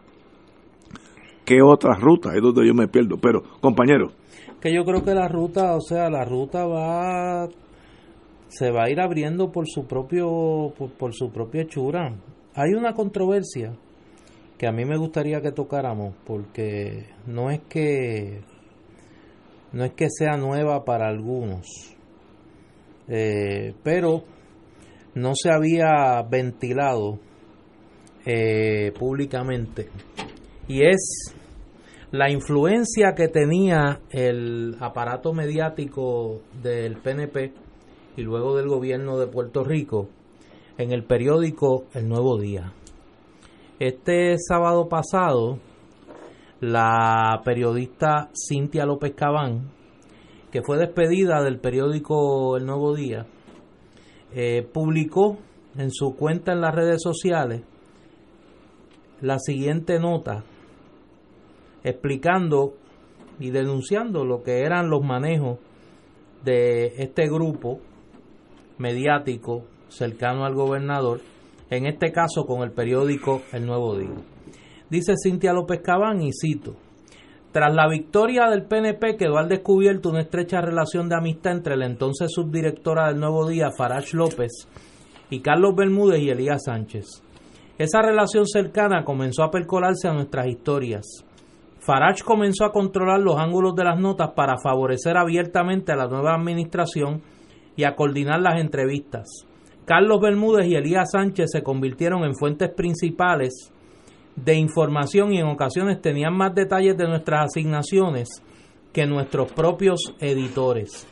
La situación llegó a un nivel tan insostenible que promovió una reunión con el ahora subdirector del periódico Rafael Lama para denunciar la situación. No recuerdo el día exacto de la reunión, pero sí recuerdo que esperábamos a que Farage se marchara para reunirnos en el salón de conferencias al lado de la oficina de Albi, Luis Alberto Ferré Rangel. En esa reunión, las reporteras y reporteros denunciamos la interferencia de Farage en nuestras historias y nos quejamos del secuestro de la línea editorial para beneficiar al PNP. Denunciamos también que Carlitos y Elías parecían dictar nuestras pautas.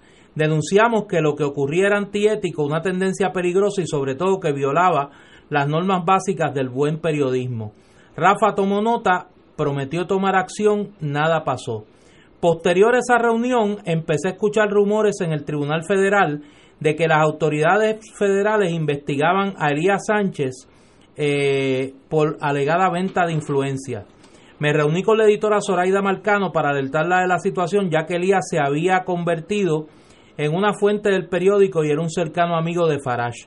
No recuerdo la fecha exacta, pero previo a mi despido tuve un intercambio fuerte con María Arce, una jefa de la web porque una editora que trabajaba desde México editó una historia mía sobre una vista de estatus en el tribunal del caso de Jaime Perello.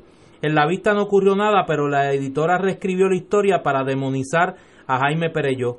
Hasta incluyó una línea donde indicaba que Perello había sido convicto, un dato falso. La situación provocó una agria discusión con María por la manera en que se estaban adulterando las notas. Inmediatamente después del huracán, surgieron preocupaciones entre los periodistas por las visitas de María Eugenia Ferrer Rangel y Farage López Alcoe y las reuniones en el tercer piso, mientras por la redacción aparecían Carlitos y Edwin Miranda de COI. Seis semanas después del huracán, GFR Media despidió a 59 empleados alegando problemas económicos.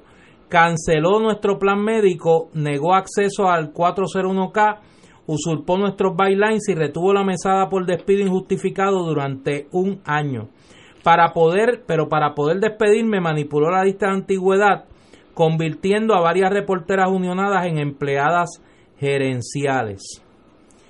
Eso es parte de lo que denuncia la periodista Cintia López Cabán eh, sobre la línea editorial y cómo eh, fue influida por eh, Elías Sánchez y Carlos Bermúdez.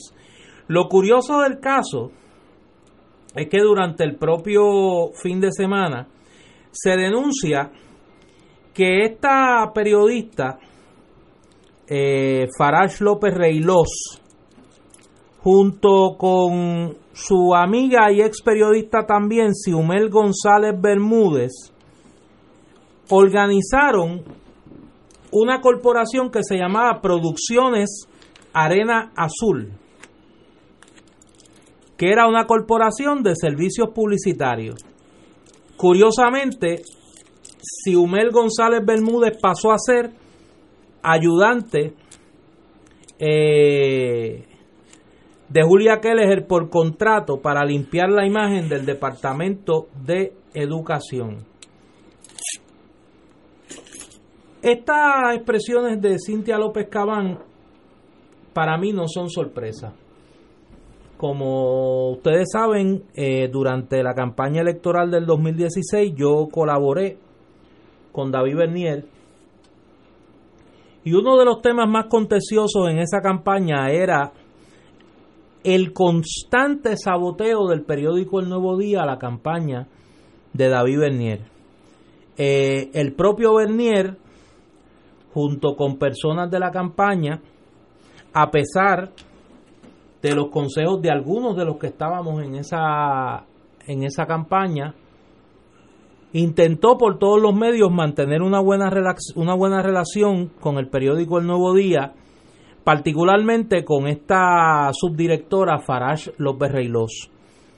Las cosas llegaron a un punto en el que en un momento dado se coordinó una entrevista para darle una exclusiva al periódico El Nuevo Día sobre una propuesta programática de David Bernier.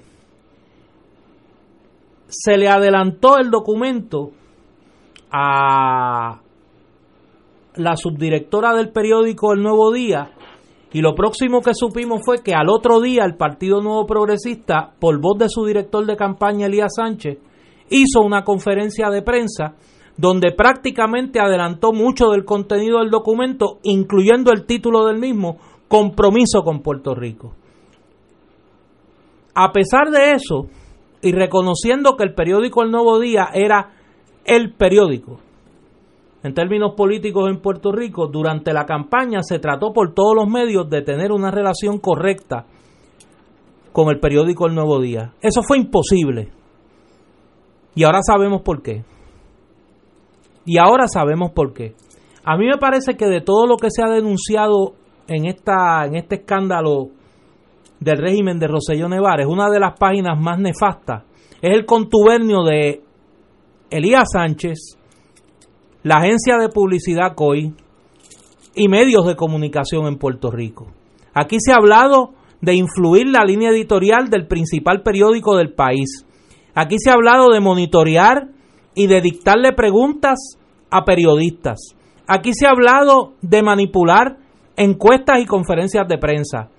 Y aquí se ha hablado de que hay periodistas que han recibido dinero, que han recibido compensación por su trato preferente con el gobierno y con el Partido Nuevo Progresista.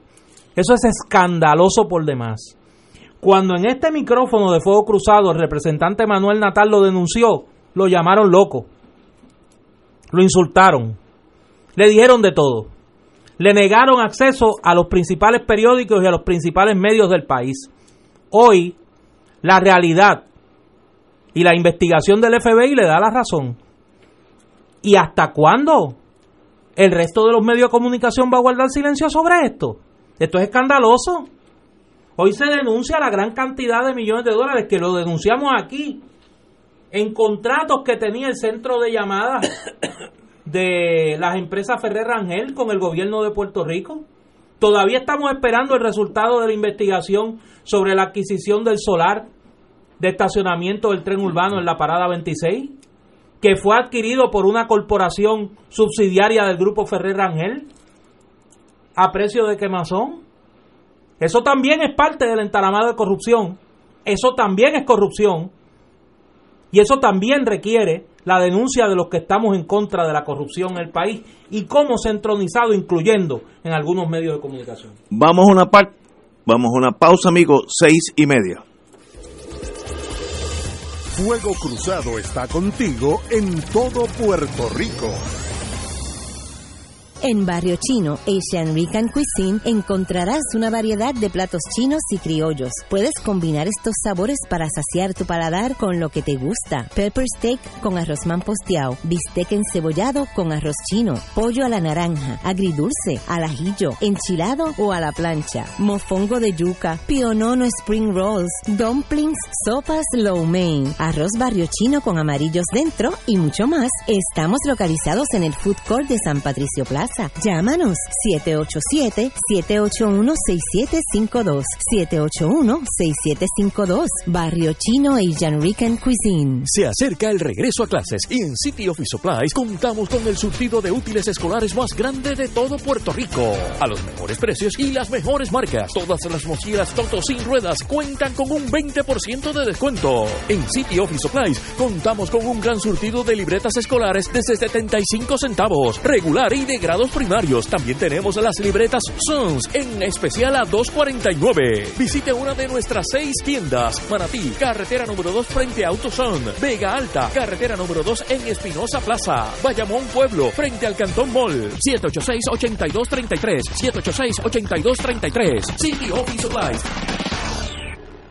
¿Sabías que existen cooperativas de trabajo, agrícola, vivienda, transporte, supermercados, farmacias, comunales, juveniles, entre otras? Para conocer más acerca de los beneficios y servicios del cooperativismo, sintoniza el programa radial de la Liga de Cooperativas de Puerto Rico, Cooperativismo por Puerto Rico, todos los martes a las 4 de la tarde por aquí por Radio Paz 810 AM. Radio Paz te ofrece el mejor motivo para levantarte temprano y disfrutar el comienzo de un nuevo día de lunes a viernes con Enrique Liboy y Radio Paz en la mañana. La dosis perfecta de noticias, deportes y éxitos musicales de todos los tiempos, humor y curiosidades, calendario de actividades y tus peticiones musicales por el 787-300-4982. Conéctate con el 810 AM de lunes a viernes con Enrique Liboy y Radio Paz en la mañana. Como todo lo bueno, tiene una segunda parte. Espera pronto, pronto, pronto. Del bolero a la balada sinfónico. En presentación de PSB Productions y Oro 92.5. Presentados por MMM con el coauspicio de Arroz Goya. Si quieres calidad, Arroz Goya te la da. Manteca de ubre la vaquita. El remedio de ayer, el alivio de siempre. Laboratorio Clínico Marbella en Vega Baja. Barrio Chino Asian Rican Cuisine en San Patricio Mall 787-781-6752. Y ahora continúa Fuego Cruzado. Regresamos a Fuego Cruzado, don Fernando Martín. Bueno, yo me he expresado sobre este tema antes y ustedes conocen mis posiciones. Yo el, el- el episodio que narra eh, Néstor, yo no, no conozco su- su- sus detalles, pero, pero tam- tampoco me sorprende. Eh, En Puerto Rico y en otras partes del mundo, pero como estamos hablando de Puerto Rico, pues en Puerto Rico, los periódicos comerciales, hay tres fuerzas que los mueven, hay tres vectores que los mueven. Por un lado, las consideraciones empresariales, porque son empresas que están diseñadas para ganar dinero y si no ganaran dinero, cerraban. Es la primera. Así que sus decisiones están guiadas por un, por un criterio económico. En segundo lugar, eh, también están guiadas, porque por eso se metieron en el negocio del periodismo y no en el negocio de fabricar sillas o sombrillas, es que tienen interés en empujar una agenda ideológica, una visión de mundo, una visión del país. Eso está vinculado con el carácter empresarial también, pero es separado. Es que quieren empujar una agenda ideológica y quieren premiar a los que coinciden con esa agenda ideológica y castigar a los que no coinciden. Y en tercer lugar, hay otro vector que es el que es positivo. Hay un vector que se llama periodismo. Periodismo es un, un- fenómeno reciente en el mundo occidental donde la idea es que, aunque la libertad de prensa es el derecho a ser tendencioso y el derecho a, tener prejuicio y es el derecho a no ser imparcial, porque para eso es que está la libertad de prensa, para que tú puedas eh, eh, publicar una gacetilla insultando a todo el mundo si quieres y con prejuicio. pero en el siglo XIX se fue desarrollando en Estados Unidos, en, en América Latina en Europa un concepto de que más allá de las consideraciones de prejuicio, hay un cierto profesionalismo del periodista que está en tratar de ser balanceado, en adjudicar las cosas como son, en tener una credibilidad para el público. Pero es una profesión nueva, eso no existía antes. Y a Dios gracias, en los periódicos, esa es la tercera fuerza. En cada periódico y dentro de cada periódico, en cada época, esas tres fuerzas se mezclan y chocan de manera distinta. Hay veces donde el empresarismo predomina brutalmente sobre todas las otras. Hay otras donde aún el empresarialismo cede un poco ante el afán ideológico. Hay otras donde el periodismo es muy fuerte, el profesionalismo es muy potente. Y siempre y cuando hay uno que se desvía, pero, pero eso es una dialéctica que está en pleno movimiento siempre. Y los grandes periódicos en la humanidad son los periódicos que tienen, que logran que el elemento del profesionalismo periodístico predomine eh, y no sea nunca víctima de las primeras dos consideraciones, de la obsesión del adelanto ideológico eh, o, o de las consideraciones comerciales. Pero para la mayoría de los mortales, en la mayoría de los periódicos del mundo, especialmente cuando no estamos hablando de Le Monde, ni estamos hablando de eh, eh, ni estamos hablando de New York Times, que también tienen sus agendas, por cierto, pero en la mayor parte de los periódicos mortales y en lugares más pequeños y menos sofisticados, los periódicos son empresas que empujan sus gallos. Claro, ¿por qué no son totalmente prejuiciados? Porque si son totalmente prejuiciados, aquellos que no están dentro de su, de su casa de campaña ideológica no comprarían el periódico. Así que por lo tanto tienen que, aunque sea simular un cierto profesionalismo para que el periódico se venda, porque si no sería una gacetilla del PNP o una gacetilla de los masones o una gacetilla de los no sé qué cuántos y, no tendría venta. Así es que en ese juego, en, en esos intersticios, es que se funciona, pero en Puerto Rico y lo digo yo porque el independentismo aquí ha sido, porque es minoritario, eh, el independentismo pues, pues nunca ha tenido ni auspicio, ni, ni protección, ni promoción de los medios comerciales. Eh, hubo una época, sí, hace muchos años, donde don Antonio Ayuso Valdivieso eh, dirigía el periódico, el, Imparcial, pero era otra época con otro balance de fuerzas en Puerto Rico eh, y donde el independentismo no era objeto de un discrimen sistemático como, como lo es ahora. Pero para mí eso es parte de, de los costos del juego. pero nunca he tenido la ilusión de que nuestros periódicos o el Nuevo Día es una especie de paradigma del profesionalismo. No, ojalá y lo fuera, ese no es el caso.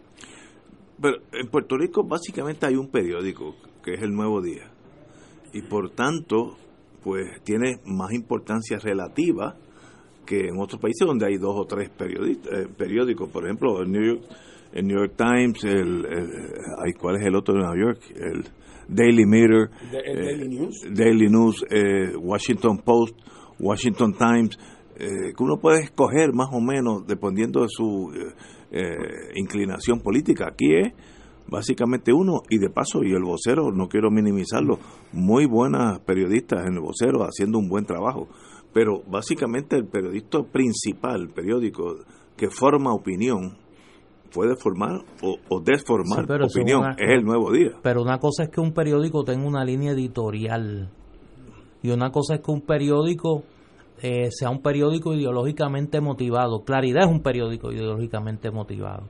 Y en el pasado en Puerto Rico pues estaba la democracia, que era el periódico del Partido Unionista, el tiempo, que era el organismo del Partido Republicano, pero eran periódicos políticos. En este caso es un periódico que pretende posar de objetivo, y que realmente no solo es susceptible a manipulación, sino que usa su periódico para manipular en función de sus intereses económicos, que es un, que, es un doble, es un doble chantaje. Es el chantaje que tú utilizas políticamente porque tienes el medio de comunicación. Y el segundo, el chantaje económico de que porque tienes el medio de comunicación le sacas provecho en otras áreas de tu quehacer económico en virtud de tu capacidad de construir y destruir desde las páginas de tu periódico. Eso es lo que yo estoy señalando. En el caso que yo planteo, y digo, Conte, yo ya no soy popular. Yo no tengo vela en ese entierro. Lo que pasa es que la justicia es la justicia. Y en aquel momento, David Bernier y su campaña fue víctima de la manipulación mediática que ejercía este grupo económico político de Elías Sánchez, de Edwin Miranda, de COI, padrinos económicos y políticos de Ricardo Rosselló, a través de una quinta columna de una testaferro que tenía en el periódico El Nuevo Día, que era Farash López Reylos, que le hizo la vida imposible a periodistas allí. No es solo el caso de Cintia López, el caso de periodistas que están allí y que fueron víctimas de la campaña de descrédito, de la campaña de marginación que dirigió esta mujer en el periódico El Nuevo Día, respondiendo a Lucas político y económico de Elías Sánchez y la gente de la campaña de Ricardo Rosselló y luego del gobierno de Ricardo Rosselló. Oye, y con la tragedia adicional de que un montón de periodistas, de gente buena, profesional, eran también víctimas de todo este proceso porque eh, no hay tantos periódicos para donde uno trabajar en Puerto Rico eh, y continuamente muchas de estas muchas de estas barbaridades ocurrían en contra de la voluntad de los periodistas serios pero no tenían eh, otra alternativa porque era el úcase de la, de la dirección. Las buenas noticias en este frente, las buenas noticias, es que con el desarrollo, ¿verdad?, eh, galopante de los medios de los medios de las redes sociales y el acceso a través del telefonito de uno a la prensa de todo el mundo al instante eh, y a las opiniones de otra gente y aquí y dentro del mismo Puerto Rico han ampliado y enriquecido el menú porque hace, oh, hace 25 años el periódico El Día, por la mañana, lo que tenía en la portada, ponía la agenda de discusión en Puerto Rico. En cada estación de radio se hablaba de la primera plana del Nuevo Día. Y era lo que dictaba, lo que dictaba. Y si no estabas en el Nuevo Día, no existías. Hoy día, a Dios gracias, eso, eso ya no es así. No, y, surgir, no, y que ha surgido un periodismo independiente también. Ahora está la misma labor que hace el Centro de Periodismo Investigativo. Está el periódico Metro está el periódico El Vocero, que está mucho más potenciado, está Noticel. Centro para la Nueva Economía, que el Centro para la Nueva Economía, el tema económico. Hoy se hace más eh, difícil. No, es más difícil. Y es menos, cruzado. Y es menos hegemónico. Tenemos aquí los programas de análisis político en general y de comentario político. Y las redes sociales. Las redes sociales son generadoras de noticias. Es más difícil ahora tener un monopolio de las noticias. porque que las redes sociales, además, tiene la ventaja de que te lleva y te dice no dejen de leer el artículo de tal fulano sobre tal tema en tal sitio, que quizás tú no lo hubieras encontrado, pero te lo te topas con eso. Así que realmente esa capilaridad que se ha generado eh, es, una, es una liberación importantísima. Estoy pensando en voz alta. Esta manifestación, como dije, gigantesca, imparable. Ni los tanques hubieran parado esa gente si de, hubiera habido una, una, una confrontación que gracias a Dios que no lo hubo. Pero es que al otro día, hoy lunes por la mañana, Promesa sigue ejerciendo su poder sobre Puerto Rico. Seguimos debiendo 72 billones en obligaciones generales y 30 en, en, pensiones, que son unos, vamos, vamos a decir, 102 billones de dólares. Eh, la, la, fuerza económica del país, que era la, la, la maquinaria de la 976, las manufactureras de la 96 ya no existen, ¿qué fichas tenemos sobre la marcha que de, de verdad podríamos, vamos a enviarnos, a través de la marcha surgió el gobierno perfecto, con la gente más idónea, con un endoso de todos nosotros.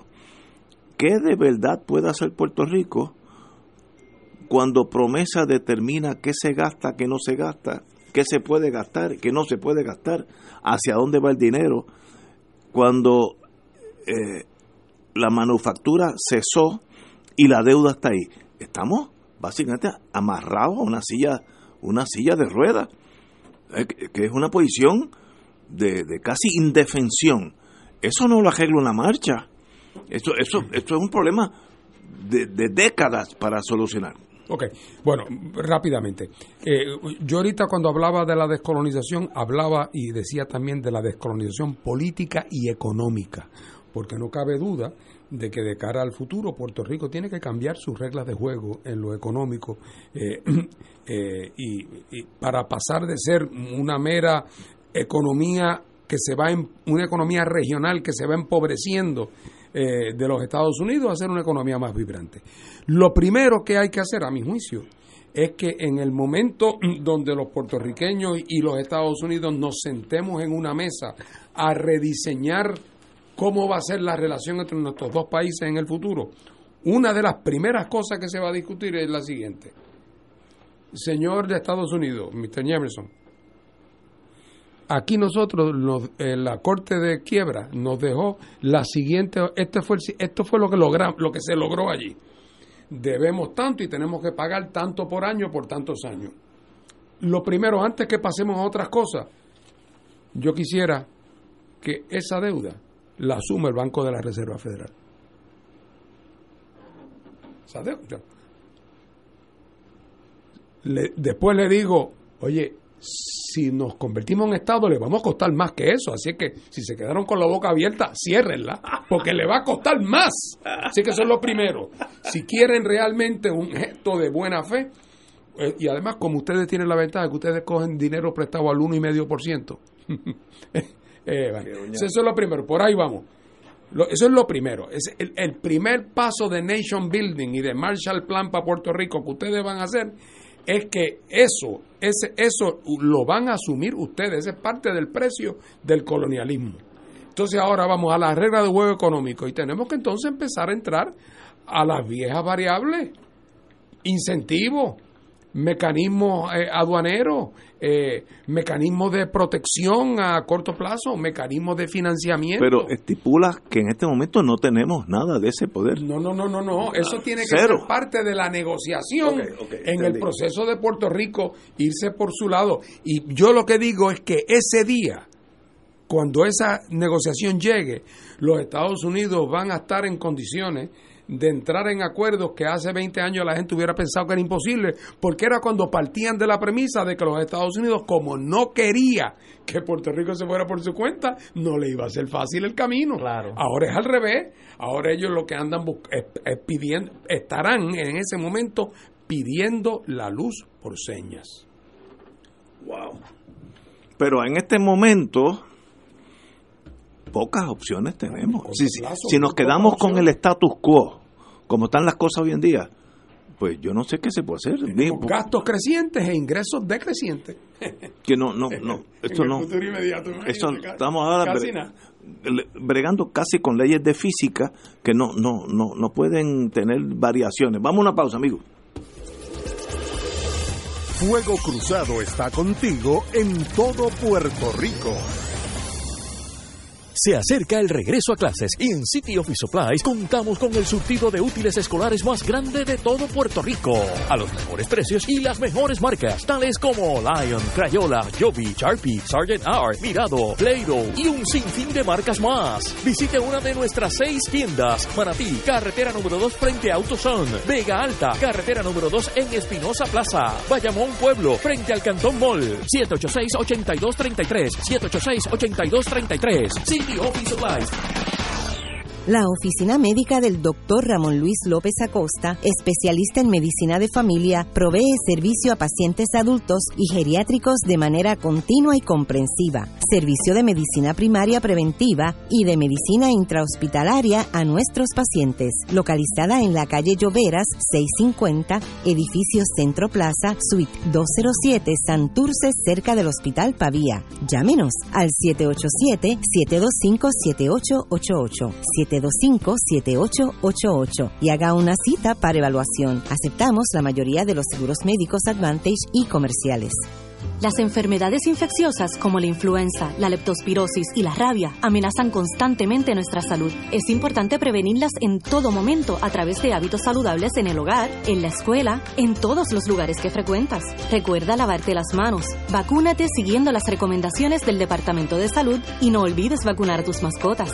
Contagia hábitos saludables. Para más información visita www.contagiahabitosaludables.com. Departamento de Salud, Gobierno de Puerto Rico.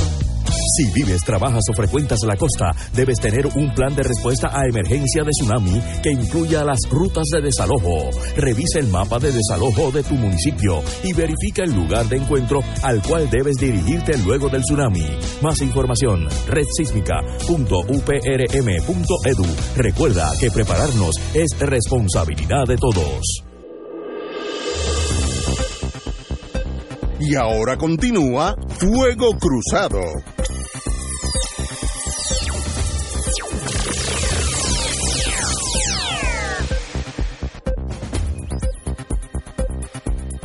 Regresamos, Boys and Girls de Fuego Cruzado. Diga usted.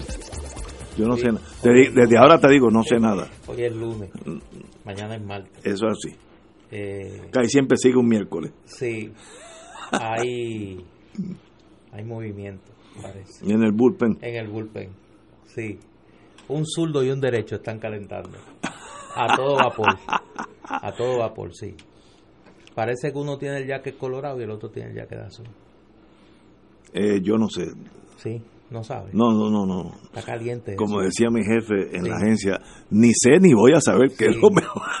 Así que ni sé ni voy a saber, yo no sé Ahí, nada. ahí, ahí, ahí está pica. Oye, pero qué raro, alcalde, tú dices. No, yo no dije alcalde, eso lo dices tú. Es que la el- gente- el- y lo diría con sorpresa porque nuestras administraciones municipales Sí, son tan ejemplares. Yo no dije nada. Son tan Yo no dije nada. Sería una cosa, casi una Sí. calumnia pensar que un- en un municipio pudiera haber corrupción. Sí, Eso- qué cosa fuerte. Tú no sabes nada, Ignacio. No, no, no. Pero si a nosotros nada más. No, no, yo no sé nada. No, no, A no. Fernando y a mí, ¿no? No, no, yo no. ¿No? no. Sí, tú sabes. Hay ambiente. Hay, hay como que, ¿verdad? Tú sabes, cu- cuando uno estaba, Sí. yo nunca estaba en eso, pero la gente que estaba en África, eh, en la jungla, mercenarios, etcétera, oían los tambores a lo lejano. Sí, sí, sí. Entonces como en la noche el, el, el ambiente hacía acuerdas- llegar la- el sonido. Tú no sabes si estaban al lado tuyo o estaban a dos, Mira, a dos tú- millas. ¿Tú te acuerdas? Te asustaba de todos modos. Te voy a poner una que tú puedas adivinar. ¿Tú te acuerdas Tarzán? Sí. ¿Tú viste Tarzán? Sí. Que siempre venía como que los de la, de los, los- los de la tribu venían gritando adelante. Sí, sí, sí. Y detrás venía Tarzán. Exacto. Ah, pues vienen los de la tribu. No. Están los de la tribu. No, sé, no sé. Falta Tarzán. Sí. Bueno, Tú yo- sabes, yo lo- ustedes saben, los dos saben, mira, Fernando se hace que lo sabe y sabe. Bueno, lo que pasa es lo siguiente. Había una época en Puerto Rico donde este asunto era objeto de especulación.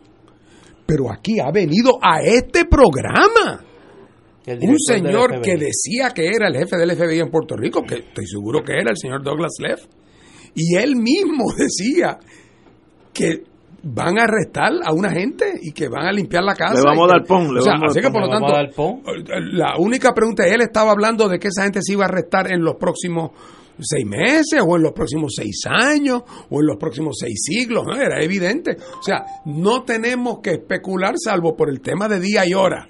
Eh, y, y que y- porque ya ellos lo han anunciado con una formalidad francamente eh, eh, que, raya en el desparpajo así es que están notificados Uno, uno de ustedes dos mencionó algo de alcalde.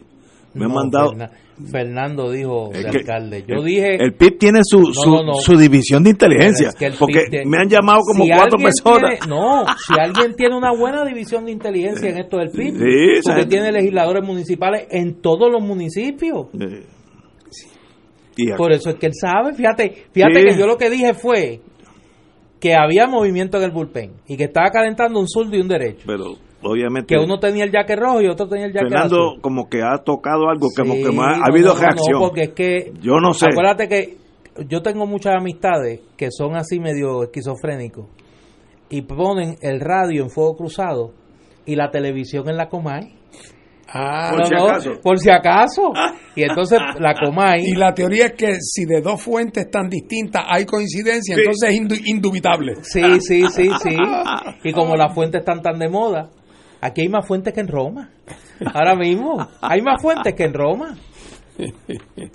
Mira, tú hay- sabes, dime la no, te voy a verdad, decir porque te, te voy a decir porque hay fuentes. No hagas sufrir más a esa gente, No, dile, no, dale un consejo. No, no, Diles algo, dale esperanza. Mi consejo es, si es que hay alguien que Tú les hacer- dijiste, el fin de semana disfruten. Eh, suave. el barbecue, Sí, sí, sí. salga con la familia, vaya Vayan- al cine. vayan a Viejo San Juan a pintar. A pintar y a recoger. A pintar y a recoger. y duerma con ropa. No, pero no. Duerma con la ropa puesta. Mi consejo a las personas que se puedan pensar que yo no conozco a nadie, yo no conozco orienta. a nadie. Usted llame a su abogado Sí. y escuche a su abogado, el que usted escoja, eso cada eso es como ir al dentista, usted escoge el que más le gusta y usted va y ahora confía en él, confía en él, este porque a veces las emociones bloquean a, a la mejor estrategia. ¿ves? Yo me acuerdo, yo tenía clientes que dicen, pero es, ¿a dónde vamos a llegar?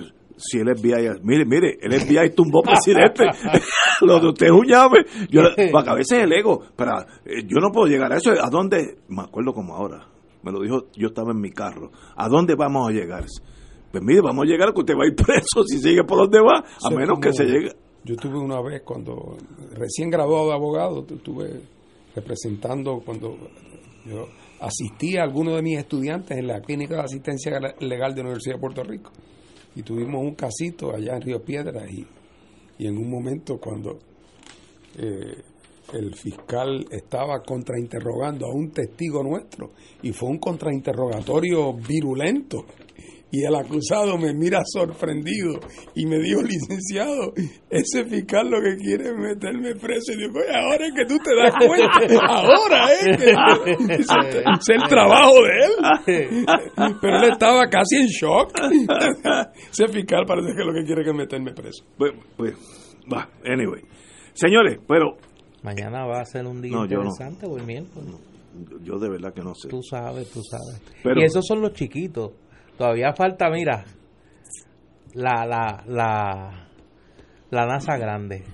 Aquí me dicen, tú sabes, tú sabes. Ve que tú sabes. Primero, yo no sé quién me mandó esto. sabe- La, la gente sabe que Pero tú sabes. hay, hay cierta tensión en No, esta sociedad, cierta tensión. Cójanlo suave, miren, señores, tranquilidad. Están los abogados durmiendo, mira, con el, con el gabán puesto y el teléfono al lado. ¿Tú crees, tú crees que ese Douglas Leff eh, sería capaz de hacer eso en un momento donde en el país no hay ni un gobernador? Sí, aprovechando este momento de debilidad en la estructura del gobierno de Puerto Rico. Douglas Leff, y esto es mi especulación, aunque, aunque él ha estado aquí, creo que una o dos veces. Douglas Leff vino a Puerto Rico con una misión, Stamp Out Corruption. Vaya allí con un machete en la mano y meta preso gente. Ese es un, un, agente del FBI diferente a los últimos yo, yo he visto 20 agentes, jefes de la, del FBI en Puerto Rico. Vamos a decir que cada dos o tres años se cambian, pues 20 más, give or take. Porque los otros manejaban las leyes federales, pero no tenían una misión clara. Este vino aquí con una misión. Le asignaron los agentes que él, solicitó.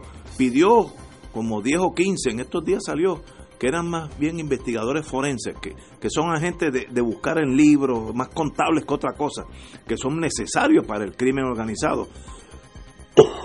y se los y se lo dieron. ¿Usted sabe cuánto cuesta mantener aquí 20 o 30 agentes eh, para lo, que se llama este eh, Task Force, pa- por una misión especial? Eso cuesta cientos de miles de dólares. Y esa gente va a venir aquí solamente para bañarse en la playa de Luquillo y irse para su casa. Esa es la misión del bien diferente al FBI de antes, que era más bien para proteger las leyes federales, etcétera, pero este tiene una misión clara, es meter caña y meter preso a la gente, que hay un montón posibles candidatos. Ahora, volvemos al principio del programa. cuando tú haces eso es porque tienes un plan. Estados Unidos no va a hacer eso solamente para meter gente presa, bastante presos tienen allá. Así que aquí hay un plan que nadie tiene claro. Eh, Yo me acuerdo que Juan Manuel García Pasalagua, nuestro querido eh, y fundador de este programa, decía que es un plan. Pues mire, tal vez haya un plan, yo no tengo idea cuál es, pero hay un plan. El timoneo. El timoneo, que son palabras de él. Tú no haces esas cosas solamente para meter gente preso. Así que, ¿cuál es el plan? Tal vez la división de inteligencia del PIB un día de esto venga aquí y me diga, mira, lo tengo de adentro. Antes que te vaya un consejo de último minuto, por favor. Yo, A la- los que te estar escuchando. y los que están bien preocupados, un momento ahora mismo de Los que- desasosiego. los que estén bien preocupados, llamen a sus abogados esta misma noche. Mira, Chencho, tengo esta preocupación. Y que hable inglés, que hable inglés el abogado. Sí, no, no, no. Mira, lo peor es coger un. eh, Es igual que, que- El que venga a mi oficina. No vaya allí al pasillo. De, No, de- de no el que venga a mi oficina a con, un con un abogado. caso de, de contri- algo contributivo. Y digo, mira, espérate, espérate, aguante, aguante, aguante. Mire, si usted me coge a mí de abogado, usted perdió el caso. Yo no sé nada de eso. Así que no se atreva a seguir hablando. Yo tengo un amigo en el viejo San Juan que es un fenómeno en taxis. Que sea criminalista y que sea del Tribunal Federal, preferiblemente si, si lo van a gestar los federales. Porque yo he visto estrategias estatales que son funestas en la federal y viceversa. Así que cada cual en su mundo. No es lo mismo un ticket de tránsito que a la charla. Y de vez en cuando va- vamos a tener una- ahora una línea directa con la inteligencia del PIB, división de inteligencia. Sí, sí, porque esa gente está adentro. Señores, los dejo más preocupados que cuando empezamos el programa. Hasta mañana, amigos. Esta emisora anunciantes no se solidarizan necesariamente con las expresiones vertidas en el programa que acaban de escuchar. Radio Paz 810.